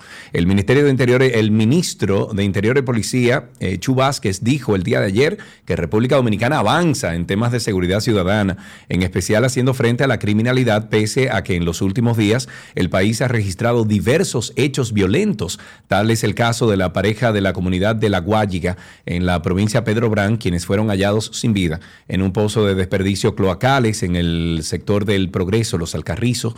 El funcionario dijo que el Ministerio de Interior y Policía junto a la Policía Nacional buscan evitar la mayor cantidad de hechos de esta naturaleza en el país. Eh, tenemos aquí otra llamadita. Ahí está. No, el loco se fue, Chiqui. No, no, no está el loco ahí. Si pueden llamar, si el loco se le cayó la llamada, puede llamar de nuevo. 829 236-9856, 829-236-9856. Eh, para la próxima, tú le pones una cosita que diga sarcasmo. Entonces ahí ya entendemos. Ahí tenemos una llamada. Eh, tenemos a Rocío en la línea. Buenas tardes. Rocío, bienvenida a 12 y 2. ¿Cómo estás? gracias, gracias. Buenas tardes. Mira, decirle a nuestro querido señor presidente que antes de invertir esos 1.200 millones de pesos, yo no sé de pesos de dólares, en semáforos inteligentes, trabajar primero en lo que es el régimen de consecuencia, tanto de los motores como de los carros, de los camiones, y trabajar en educación vial con nuestros niños en los en el colegio. Pero no solamente eso, Rocío, yo le diría a nuestro presidente y a nuestro Hugo Veras que antes de ellos gastar esos cuartos tienen que resolver el problema del flujo vehicular en nuestra ciudad capital. Que si ellos no resuelven el flujo vehicular y lo que se pasan es agregando más ciclovía y más pendengada como esa, no vamos a llegar a nada.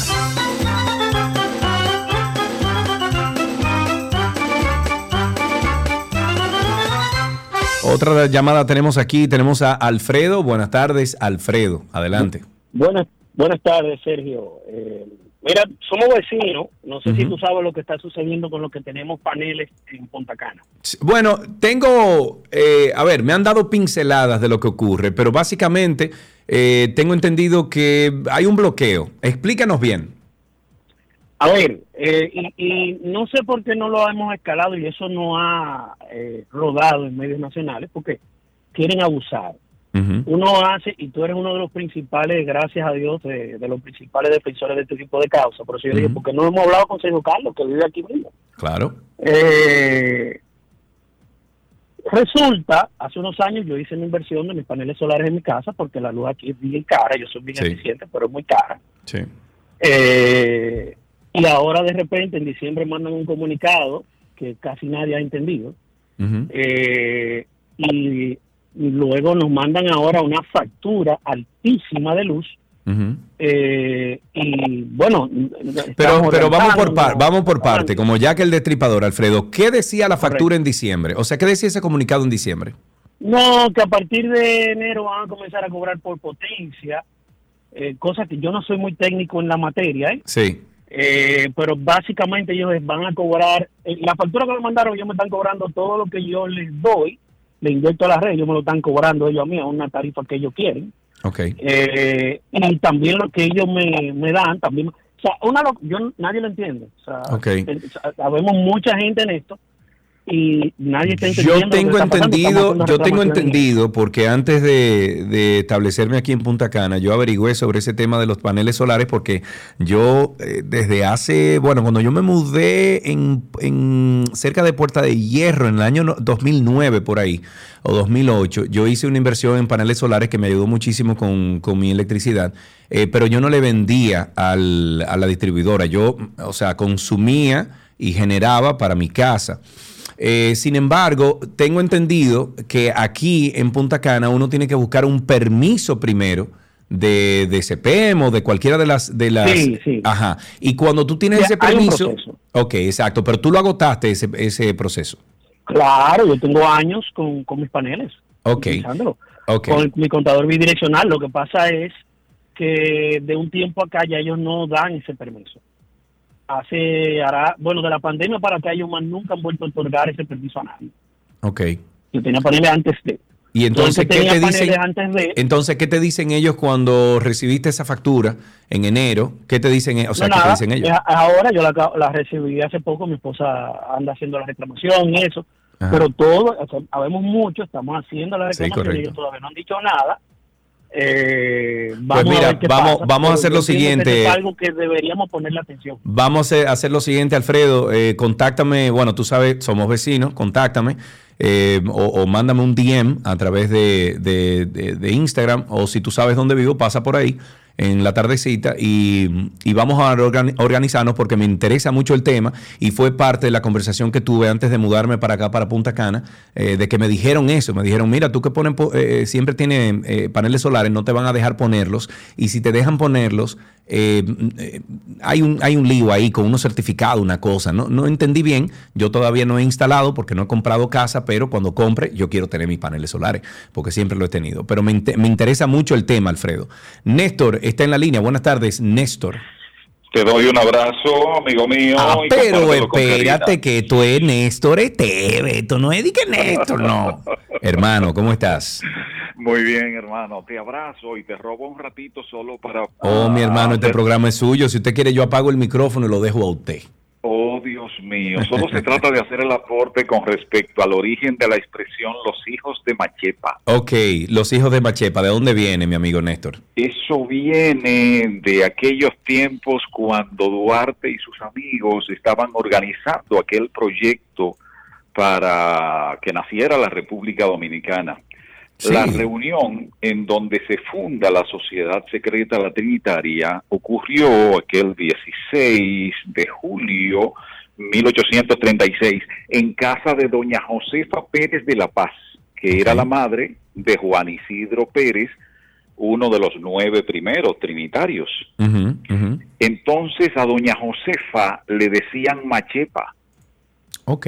En lo adelante entonces, esos muchachos desconocidos o esos muchachos de extracción muy humilde, se les llama los hijos de Machepa. Mira, me voy un poquito más atrás, haciendo un poquito de investigación aquí en la autovía del Internet. También dice que los hijos de Machepa proviene de la tradición oral de los pueblos indígenas de la región de Sierra Nevada en Santa Marta, en Colombia. Y según la leyenda, Machepa era una mujer indígena que vivía en la región y fue madre de una gran cantidad de hijos. Esta leyenda se ha convertido en un símbolo de la resistencia y resiliencia. A lo mejor viene, entonces ahí hace el, el, eh, vamos a decir que la unión entre lo que acabas de decir y de donde viene supuestamente los hijos de Machepa. Y el término entonces de los hijos de Machepa se ha convertido en una expresión para referirse a los pueblos indígenas de la región en Colombia. O sea que un poquito de cultura con sabrosura. Exacto, y un punto, digamos, de coincidencia con una versión colombiana y una versión dominicana. ¿Y cuánto tiene que ver la nuestra con el nacimiento, incluso como República Dominicana? Mira vos, Néstor, muchísimas gracias, amigo. Eh, gracias por honrarnos con tus oídos. Un gran abrazo para ti, hombre. Contento de que estés un poco más cerca, aunque Claro que en sí. serio, tú sigues en el extranjero. Bueno, cuando vengas por aquí en Punta Cana, déjame saber y nos bebemos un cafecito. Ahí te visito, te abrazo. Un abrazo. Bye bye. Néstor Esteves, señores, de los grandes comunicadores y locutores de esta República Dominicana. Eh, tenemos a Triple Maduro con nosotros. Triple, dímelo. My friend, what up? ¿Todo bien? Bueno, estamos vivos aquí empujando la carreta, pero es para arriba, Oye, así, en una cuesta no coja- grandísima. No coja cuerda, que te veo medio encuerdado hoy. No, loco, es que Oye, todos los días es una, batalla, amigo. Dime. Oye, te viejo. Tú sabes que los otros días hablamos aquí en el programa de... Oye, mami, que hablamos, como dice parte No, pero está bien, tú eres parte. Eh, eh, del tema del pasaporte, ¿no? ¿Verdad? Ajá, sí. Eh, por mi negocio, tú sabes que yo conozco bastante gente, bueno, no sé si lo sabes, pero tengo bastante gente. Y en estos días un tipo, eh, esta semana, me dijo, un señor de Bonao, que él tiene que viajar por urgencia y tiene Sí. pasaporte vencido. Sí. Y no pudo, en- eh, se le ha hecho prácticamente imposible lo del sello. ¿Cómo- Consiguió ¿Por qué se le ha hecho imposible lo del sello? eh, demasiado gente, el proceso, lo tiraron para después. Le dijeron, mira, ven tal día y era después del viaje. El tema es que están haciendo un negocio con eso, viejo. El tipo me dijo que, te- que él consiguió el sello de un día para otro con 15 mil pesos que dio a una persona que conoció una gente ahí en pasaporte. Entonces, to- eh, se está haciendo un negocio. y No, se está haciendo un negocio, claro. y yo quiero que esto, si una de las investigadoras del país, Nur- eh, Nuria o qué sé yo qué, ponga, eh, le tire un gancho a esa gente para que vean y explote el negocio que se, que se está haciendo aquí en este país con el tema del sello y el pasaporte. Triple Maduro, mira, en la cuenta del Antinoti, por favor, tú sabes que trabajamos con Tía Nuria. En la cuenta del Antinoti, a través de, de Instagram, entra y envíanos toda esa información para nosotros entonces ver qué podemos hacer, ¿de acuerdo? Está bien, viejo. Bueno, pues un abrazo para ti, gracias por la llamada. Eh, tenemos aquí a, déjame ver, Jonás. Jonás, buenas tardes, adelante. Hey, buenas tardes, hermano. ¿Cómo estás? ¿Cómo te sientes, líder? Respirando, no puedo decir otra cosa, Jonás, cuéntame. Así estamos todos. Hermano, yo acabo de ver la Antinoti y la comparación que se hace de la cárcel de Bukele y de nosotros. Hace dos años que le inauguraron la primera fase. Seis y mil costó millones, óyeme, seis mil millones de pesos, amigo. Tres veces la de Bukele. Entonces yo pregunto, eso está lleno ahí de matorrales, criando Mm, chivos, gallinas. Entonces los cuartos del dominicano no sirven. eh. Ah, no. Nosotros tenemos los suficientes pantalones para decir que, que no pueden burlar de nosotros. Y Alain en su casa, suelto, hermano. Ya Ah, qué cuarto, rico, ¿eh?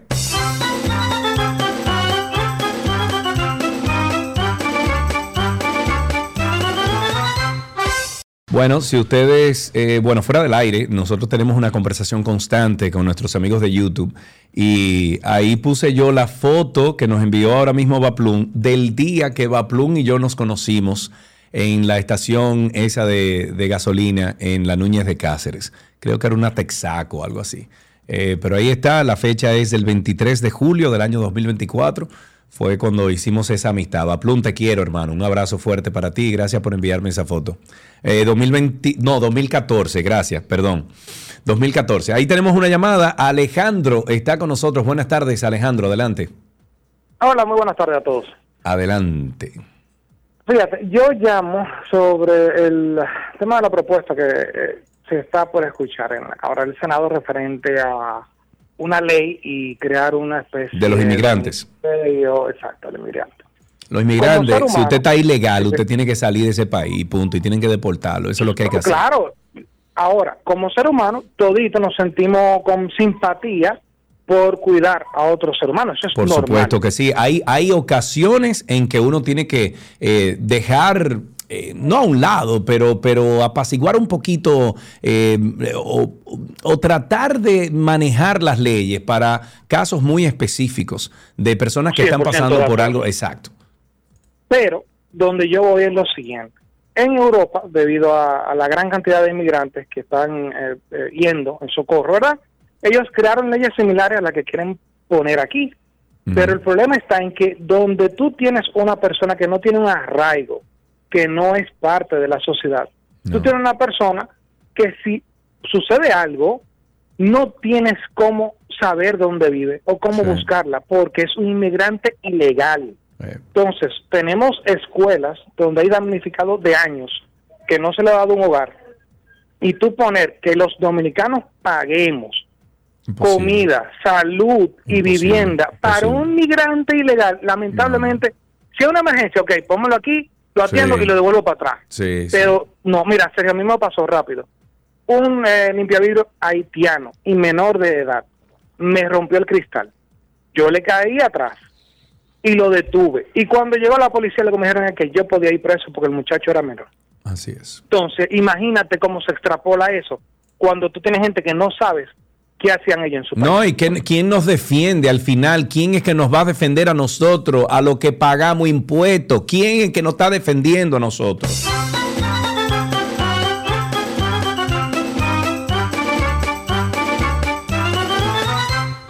Dice aquí Joana que si esa ley, lo que está leyendo, si eso corre o pasa, La Plaza de la Bandera va a quedarse pequeña y yo estoy de acuerdo contigo, Joana. Nos tiraremos todo para allá. Omar está en la línea. Buenas tardes, Omar. Saludos, señor Sergio. Amigo, cuéntenos. ¿Todo bien por allá? Bueno, estamos vivos, respirando. Batallando ahí en el, equipo de, YouTube, tú sabes. exacto, como debe ser. Cuéntanos. Tirando paquetico ahí con el equipo. Mira, eh, hay un asunto que quiero mencionar con, relación al, tránsito y es que el puente Duarte le hicieron una reparación, ¿verdad? Pero ¿qué pasa? Las divisiones, las secciones de la división la hicieron como, como una especie de cemento. la, parte del Juan Bosch, las divisiones son como con una goma especial. Y esa goma, tú pasas y tú como que casi no sientes el vehículo cuando cruza.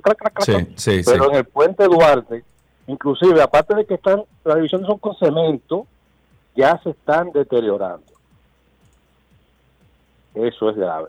Eh, aquí, no sé si tú has llegado a la, rotonda ahí de Punta Cana Bávaro.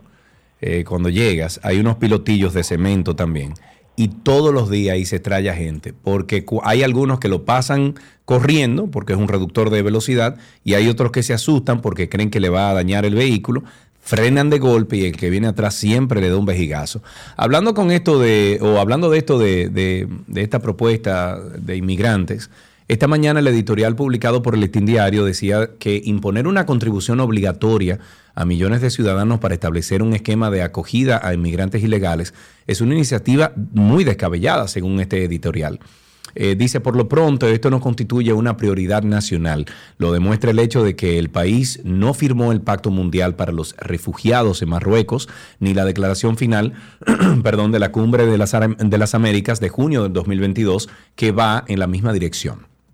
De repente, según lo que dice este editorial, de repente, sin embargo, el gobierno aparece patrocinando una aberración legislativa para dar acogida a inmigrantes ilegales que aleguen ser víctimas de trata o tráfico de personas sobre la base de una contribución obligatoria. Lo grave es que la obligatoriedad afectará a personas físicas que hasta ahora, por su nivel de ingresos, están exentas del impuesto sobre la renta Mejor hubiese sido que esa contribución se gestionara para contribuir un muro de verdad en la frontera, que, si es, que sí es de alta prioridad en la defensa de la seguridad nacional, lo que sin dudas aceptarían de buen gusto los dominicanos.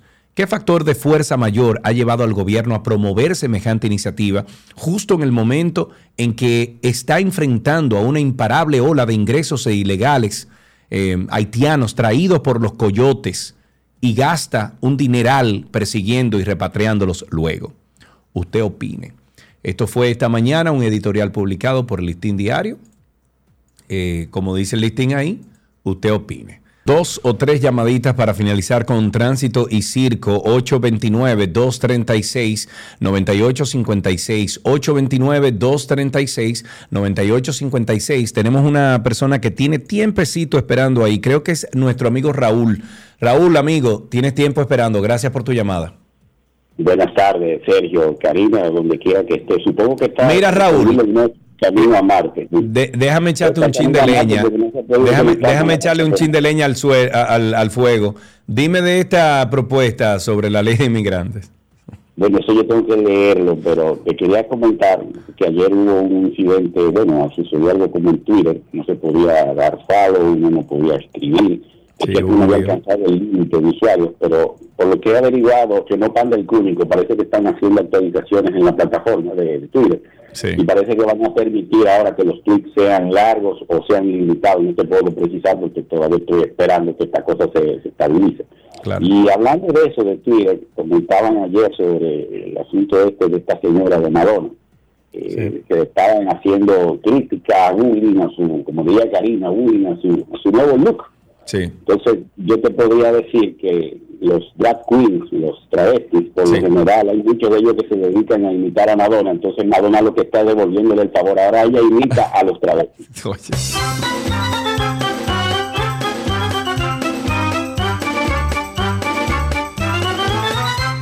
829-236-9856. 829-236-9856 es el teléfono aquí en 12 y 2. Bueno, eh, dice por ahí que vamos mal. Cinco mujeres han sido víctimas de feminicidios desde el primero de enero de este año hasta el 8 de febrero de este año.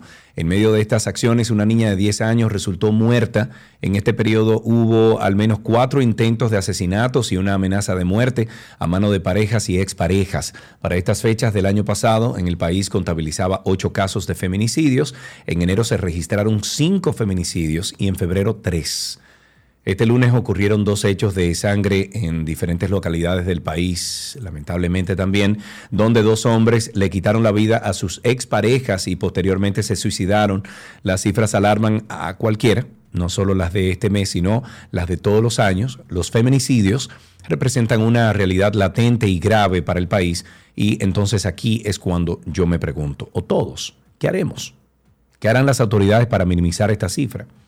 ¿Cuántas veces no se ha repetido el caso donde una mujer o un hombre, en pocas veces, pero ha ocurrido, va y pone su querella, le ponen una, ¿cómo se llama? Una restricción de, de cercanía y aún así, no importa. Entonces, ¿hasta cuándo vamos a seguir en esto? Tenemos dos últimas llamadas. Tenemos primero a Víctor. Buenas tardes, Víctor, adelante. Muchas gracias. Uy, Víctor, parece. Víctor, acércate a una ventana, Víctor, porque tienes mala eh, mal señal. Dale, dale ahí a ver. Bueno, no, se perdió Víctor. Víctor, mala señal, perdona. Ahí tenemos a Allington. Buenas tardes. Sí, buenas tardes, Sergio. ¿Cómo está? Estoy respirando, amigo, hoy. Cuéntame. Así te escucho, manito. Eh, yo no sé si usted puede analizar. Cada vez que el gobierno promueve una ley que sea alarmante para el pueblo, ¿qué le, ¿cuál es el próximo paso? Dilo tú. oh, préstamo. Préstamo, así mismo.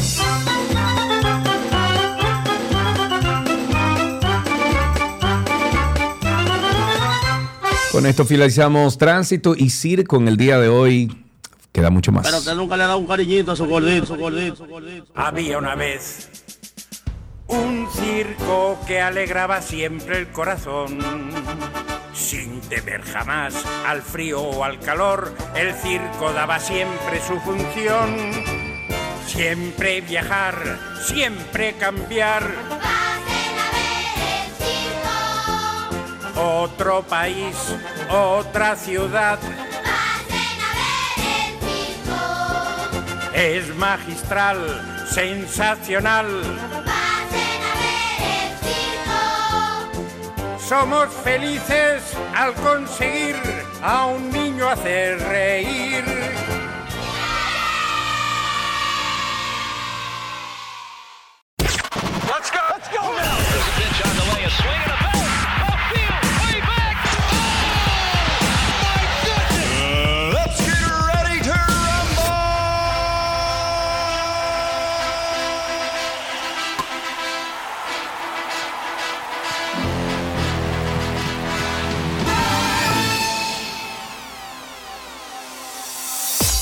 Estas son algunas noticias deportivas y arrancamos con béisbol. La representación de los Tigres del Licey consiguió una importante victoria al derrotar 6-2 al equipo de Curazao con un triunfo. Ajá, está bien, chiqui.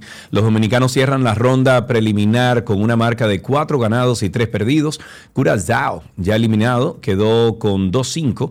Habrá que esperar ya el resultado del partido México y Puerto Rico, ya que de producirse empates habría que ir a las reglas técnicas para decidir los puestos que ocupan los equipos que avancen. La tropa del Licey aseguró su victoria al realizar un eh, espeso rally en el octavo episodio de cuatro anotaciones para romper así un empate a una eh, que tenían con sus rivales. Nos vamos con básquetbol. LeBron James se ha convertido ya el martes en el jugador más con más puntos de la historia de la NBA aseguró tras el encuentro que se ve con ganas y con fuerzas para seguir compitiendo al máximo nivel. Por supuesto, sé que puedo jugar un par de años más, cuatro veces campeón de la NBA y cuatro veces nombrado MVP. Lebron, que está disputando su vigésima temporada en la liga con un rendimiento, rendimiento extraordinario, afirmó que lo más importante para continuar compitiendo es el aspecto mental. Manito, me doy una desaparecida. Compro una montaña en Jurumucú adentro y me desaparezco. Noticia de tenis, Tomás Barrios jugará cuarto de final en la ATP por primera vez. El invitado eh, chileno volvió a ganar en Córdoba en otra situación inédita para él. Eh, el hoy 212 del mundo venció al español Bernabé Zapata en otra batalla que entregó el ATP 250 de Córdoba. Fue 5-7, 6-4, 6-3 para subir virtualmente al 195 ATP. El tenista había debutado con un triunfo para avanzar a segunda ronda. En Fórmula 1 no limitará a nadie. Eso dijo el jefe ejecutivo Stefano Domenicali en respuesta a una controversia hace unos meses entre la FIA y los pilotos sobre los pronunciamientos políticos y la libertad de expresión. El italiano, quien representa a Liberty Media, expresa que es dueña de los derechos comerciales, según el ejecutivo de la FIA, eh, actualizó su código internacional deportivo el pasado diciembre con una cláusula en la que exigía un permiso por escrito de los pilotos para posicionarse política, religiosa y personalmente en las competencias. La decisión ha sido condenada por grupos de derechos y criticada por algunos pilotos, quienes hablaron sobre su desacuerdo en incertidumbre. Sin embargo, Estefano ha dicho que la F1 nunca nunca pondrá una mordaza a nadie. En fútbol, la FIFA ha anunciado los finalistas de los premios de The Best a Mejor Arquero del Mundo en el ámbito masculino y femenino con Dibu Martínez como finalista y uno de los grandes favoritos a quedarse con este galardón, el ídolo de la selección argentina, Che, quien es la, mm, o en la pasada edición del Mundial, ayudó a su país a conquistar el trofeo de campeón y se quedó con el guante de oro. Ha quedado ternado junto al marroquí Yacine Bonó y el belga Thibaut Courtois. El arquero de 30 años debutó bajo los tres palos de la albiceleste el 4 de junio del 2021 en el empate 1-1 ante Chile como local por las eliminatorias sudamericanas. Y para finalizar, Juegos Olímpicos, lanzaron una convocatoria abierta a todo público para diseñar las medallas que se entregan en la próxima justa de invierno juvenil a celebrarse en Gangwon. Esto es el 19 de enero al 1 de febrero del 2024 y en la que los ganadores podrán ganar un viaje al país sede Corea del Sur, así como un set de preseas. La competencia invita a que los interesados a nivel mundial diseñen el frente de la medalla inspirada en los valores de los Juegos Olímpicos de la Juventud de Invierno. El diseño ganador será usado para premiar a los, atletas de Gwawon 2024. Gangwon 2024 además de un viaje redondo para dos personas a Corea del Sur, acceso a la ceremonia de apertura y eventos, así como estancia en un hotel oficial. Eh, invitándolo siempre a escuchar también Karina y Sergio After Dark antes de finalizar con estas noticias. No, no era eso que iba, era esto que iba. El dolor es una sensación que experimentamos desde que nacemos, es una emoción natural el dolor lo podríamos describir mejor como un sentimiento. Básicamente es un sentimiento de una sensación desagradable que viene causado por una emoción. ¿Cuántas veces nos hemos visto en situaciones en las que por no lidiar con ese dolor buscamos escapar de él, llevándonos a cosechar un trauma mucho más importante en nuestra vida y por mucho más tiempo de lo que debería? Porque nadie nos explicó que el dolor es válido. Eso no es nada, olvídate de eso. Tú te vas a poner así por eso. Tú te vas a poner tan triste o te va a doler de esa manera por una cosa tan insignificante. Pero además tengo la situación por encima de que no me permito sentir esa vergüenza porque entiendo que no debo sentirla, porque entiendo que no lo vale. Entonces me quedo como trancado en una situación de sentí esto, pero no me permito sentirlo. Si no me permito sentirlo, nunca lo voy a poder solucionar. Karina y Sergio, After Dark. Búsquennos en Google como Karina y Sergio After Dark. Ahí le aparece absolutamente todos los networks donde participamos. Hasta aquí Deportes en 12 y 2.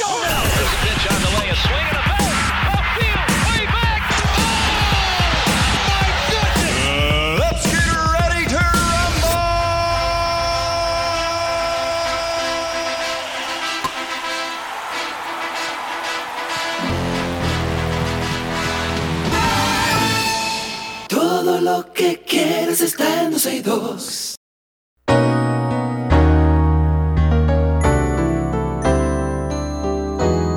Nuestro segmento de medicina llega a ustedes gracias a Farmacias Carol. Con Carol cerca te sentirás más tranquilo.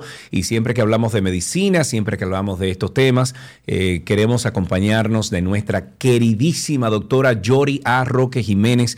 Ella pertenece a arroba infectoteam, arroba infectoteam. Ella es infectóloga e internista y siempre nos acompaña para actualizarnos de todo lo que está pasando en el mundo de la medicina. Yori, muchísimas gracias por estar con nosotros, doctora. Gracias, como siempre, Sergio, por esa presentación. Oh, pero usted se, lo ha, usted se, lo ha, ganado, no solamente todos los años de estudio, sino con su buena onda también. Doctora, ¿por dónde empezamos? Vamos con la difteria en el Robert Reed. Pues fíjate, qué triste, realmente una enfermedad eh, eh, prevenible por vacunación y hasta ayer se habían reportado cuatro casos de difteria. Si tú te fijas como que cada año, por lo menos hace dos años hubo un brote y como que en cada momento como que es algo que se hace sentir. Eh, de esos cuatro casos ya un fallecimiento, todos nacionales haitianos procedentes de la provincia de Barahona. Eh, y como mencionaba, en el 2021 hubo un brote de 18 casos donde hubieron 12 fallecidos y todos estos relacionados a esquemas incompletos de vacunación.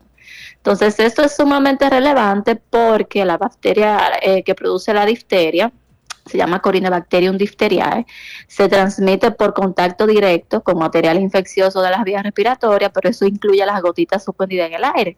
Entonces, hasta un brote, personas no vacunadas o con esquemas incompletos, obviamente pueden contagiarse. Esta situación eh, constituiría una enfermedad infecciosa reemergente en nuestro territorio, porque, como te decía, eh, como que se controla y ante la introducción en el país de personas que pueden ser portadoras o que se enferman por, por la bacteria, se puede diseminar de nuevo en personas vulnerables, eh, refiriéndose esto a personas no vacunadas.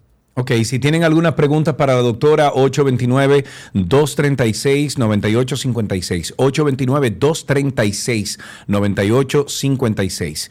Eh, hablemos también de la vacuna de la difteria. Usted dijo, o sea, eh, eh, nosotros los adultos deberíamos de vacunarnos entonces, doctor. Así es, y esto es muy importante por lo que acabo de decir, eh, porque tú sabes que como que todo el mundo se ocupa de la vacuna de los niños y nos olvidamos entonces de que los adultos y los adolescentes también deben recibir vacunas. Esta vacuna de la difteria consiste en un esquema de cinco dosis que se reciben eh, a los bebés dos, cuatro, seis meses, a los 18 meses y se da una quinta a los cuatro años, pero que después de ahí como que uno se olvida y no, no nos tomamos en cuenta esos refuerzos que hay que recibir. Entonces, cada 10 años, después de esa última dosis a los cuatro años, uno debe recibir una dosis, una, un refuerzo de esa vacuna. Eh, lo que sucede es que habrá. ¿Y si yo no me acuerdo, si, a mí me la, si me, me la pusieron. Si no te recuerdas, no te va a hacer nada que te la ponga porque lo que hay es una diferencia en, en las presentaciones. Por ejemplo, hay una eh, vacuna, viene combinada con otras bacterias. Eh, viene con la, la difteria viene con tétanos y con pertusis. Entonces, lo que hay es una para niños que tiene como dosis más altas de cada uno de esos componentes y ya la dosis de adulto que tiene o no tiene alguno o tiene dosis más disminuida. Entonces, por ejemplo, si tú no te acuerdas, te van a poner una que tenga todos, pero con las dosis disminuidas y ya después de ahí siempre se, te pone difteria y tétanos, eh, o sea, cada 10 años. Algunas personas, por ejemplo, las embarazadas, por ejemplo, yo recibí dos dosis en un promedio de, siete años, porque en cada embarazo uno debe recibir una vacuna. Entonces, en el periodo de, en que tuve el segundo y el tercero, pasaron siete años, pues recibí en cada embarazo uno las mujeres que no se vacunan durante el embarazo, eh, una vez eh, den a luz, tienen que recibirla y obviamente la eh, profilaxis que se da a las personas que tienen alguna herida por el tétanos, como viene combinada con la difteria, también deben recibirla. O sea que eso tenemos que tenerlo en cuenta ahora, no solamente revisar las tarjetas de los niños, sino que si usted no se acuerda, vaya y, y pues se punchan los dos. Ok, vimos también la noticia, creo que ayer estuvimos hablando de eso, de que se recibieron 5.000 dosis de vacuna contra la viruela símica.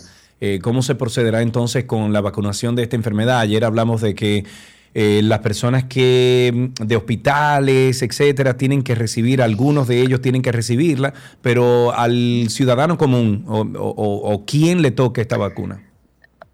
Mira, yo primero, yo voy a decir como que más, más vale tarde que nunca, porque yo entiendo que las vacunas llegan tarde. Ahora mismo ya no hay casos positivos de, de viruela símica. Y qué bueno, ¿eh? Pero, y qué bueno. eh, obviamente, pues tenemos esa vacuna. Según las declaraciones que estuve viendo, la presidencia, es como dice, se va a aplicar al, al personal de salud primero en el Ramón de Lara, que es donde se atendieron lo, y se atienden usualmente esos casos eh, positivos, y luego personas de riesgo. Entonces, primero saber que como la vacuna que, que recibimos, que es la Genius, que es la que está aprobada por la FDA, eh, fueron 5.000, ese lo te va a alcanzar para inmunizar a 2.500 personas porque el esquema consiste en dos dosis aplicadas en un intervalo de cuatro semanas. Entonces, ¿quiénes más deben recibirla? Bueno, hay muchas eh, condiciones relacionadas a conductas sexuales.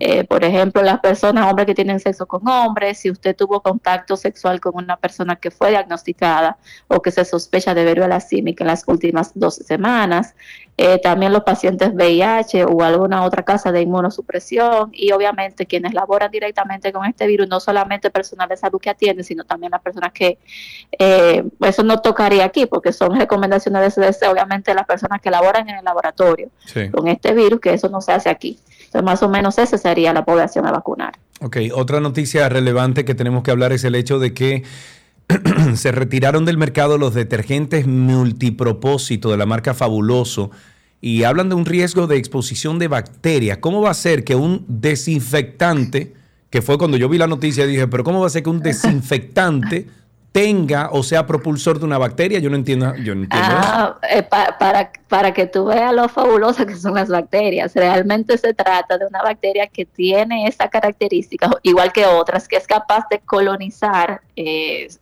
sitios limpios, o sea, agua Sí. y lugares como desinfectantes. Y esta noticia la confirmó la Comisión de Seguridad de Productos de Consumo del Gobierno de Estados Unidos y esta bacteria de la que hablan son las del género Pseudomonas que incluyen bacterias presentes en el ambiente ampliamente en el suelo y en el agua. Hay dos especies que se han relacionado a este retiro de este producto, que es la Pseudomonas aeruginosa, que es la que más se conoce, y otra llamada Pseudomonas fluorescens, que pueden ingresar al cuerpo por inhalación, por los ojos o cortes en la piel y ocasionar enfermedades graves, sobre todo en pacientes con algún grado de inmunocompromiso. Por ejemplo, aquí en los hospitales, en, en- dentro del hospital, la pseudomonas aeruginosa es una de las principales bacterias que causan infecciones nosocomiales, que son las que ocurren aquí dentro de los hospitales. Sí. Y es sumamente importante y muy relevante porque ella es malísima, ella es eh, tiene una alta capacidad de adquirir mecanismos de resistencia a los antibióticos y ahí se nos hace bien complejo el manejo. Entonces, según confirmó, porque lo más importante quizás decir, eh, ok, pero ¿cuáles son esos, esos fabulosos que, han sacado del mercado?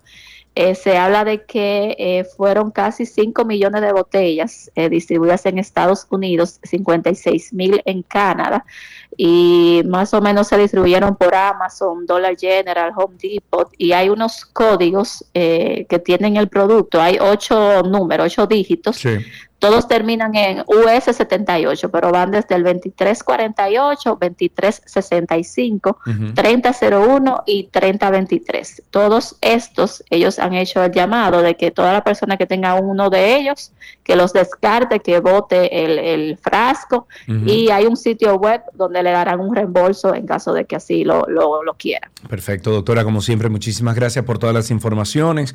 Si ustedes quieren seguir estas conversaciones con la doctora Yori Arrock y todo el equipo de Infecto Team, es facilito. Usted entra a arroba Infecto Team, arroba Infecto Team.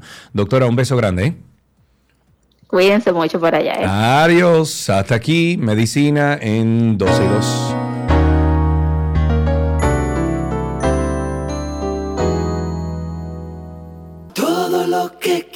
Está en 12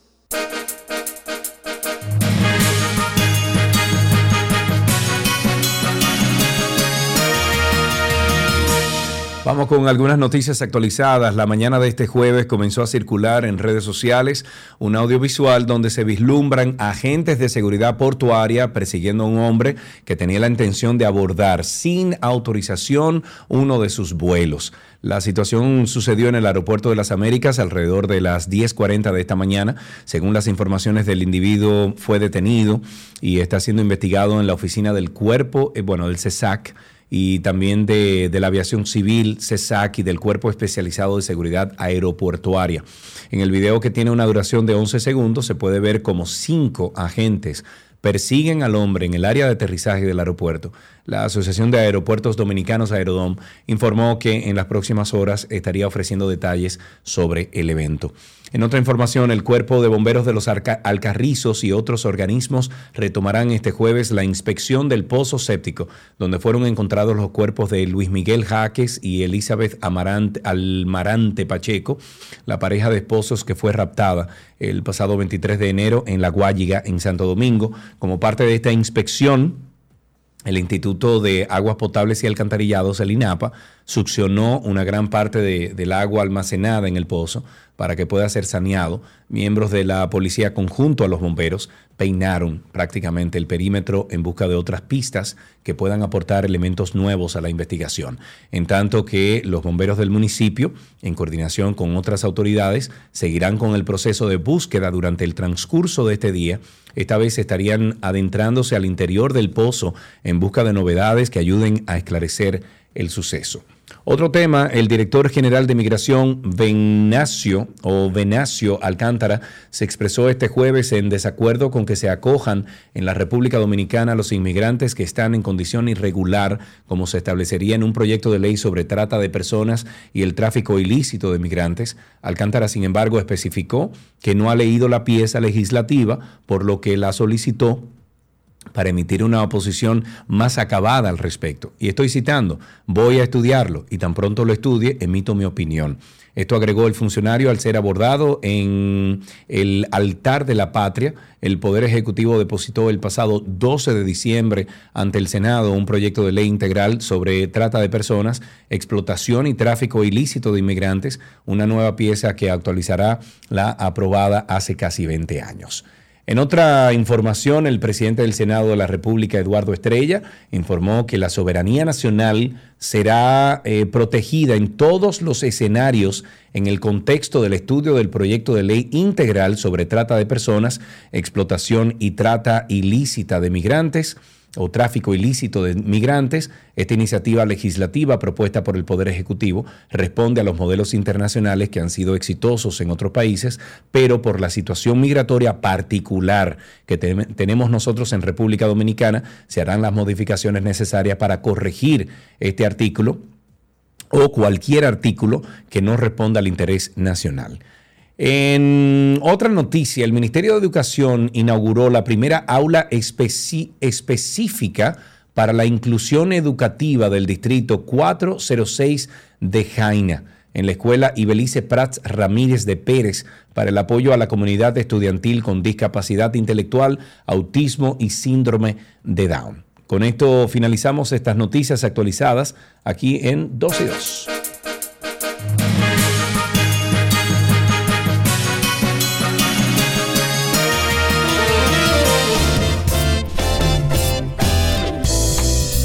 Amigos, pórtense bien. Mañana estaremos aquí a las 12 del mediodía una vez más por Pechú. Pasen un feliz jueves. Ojalá y que su día no haya empezado como el mío. Pórtense bien. Adiós.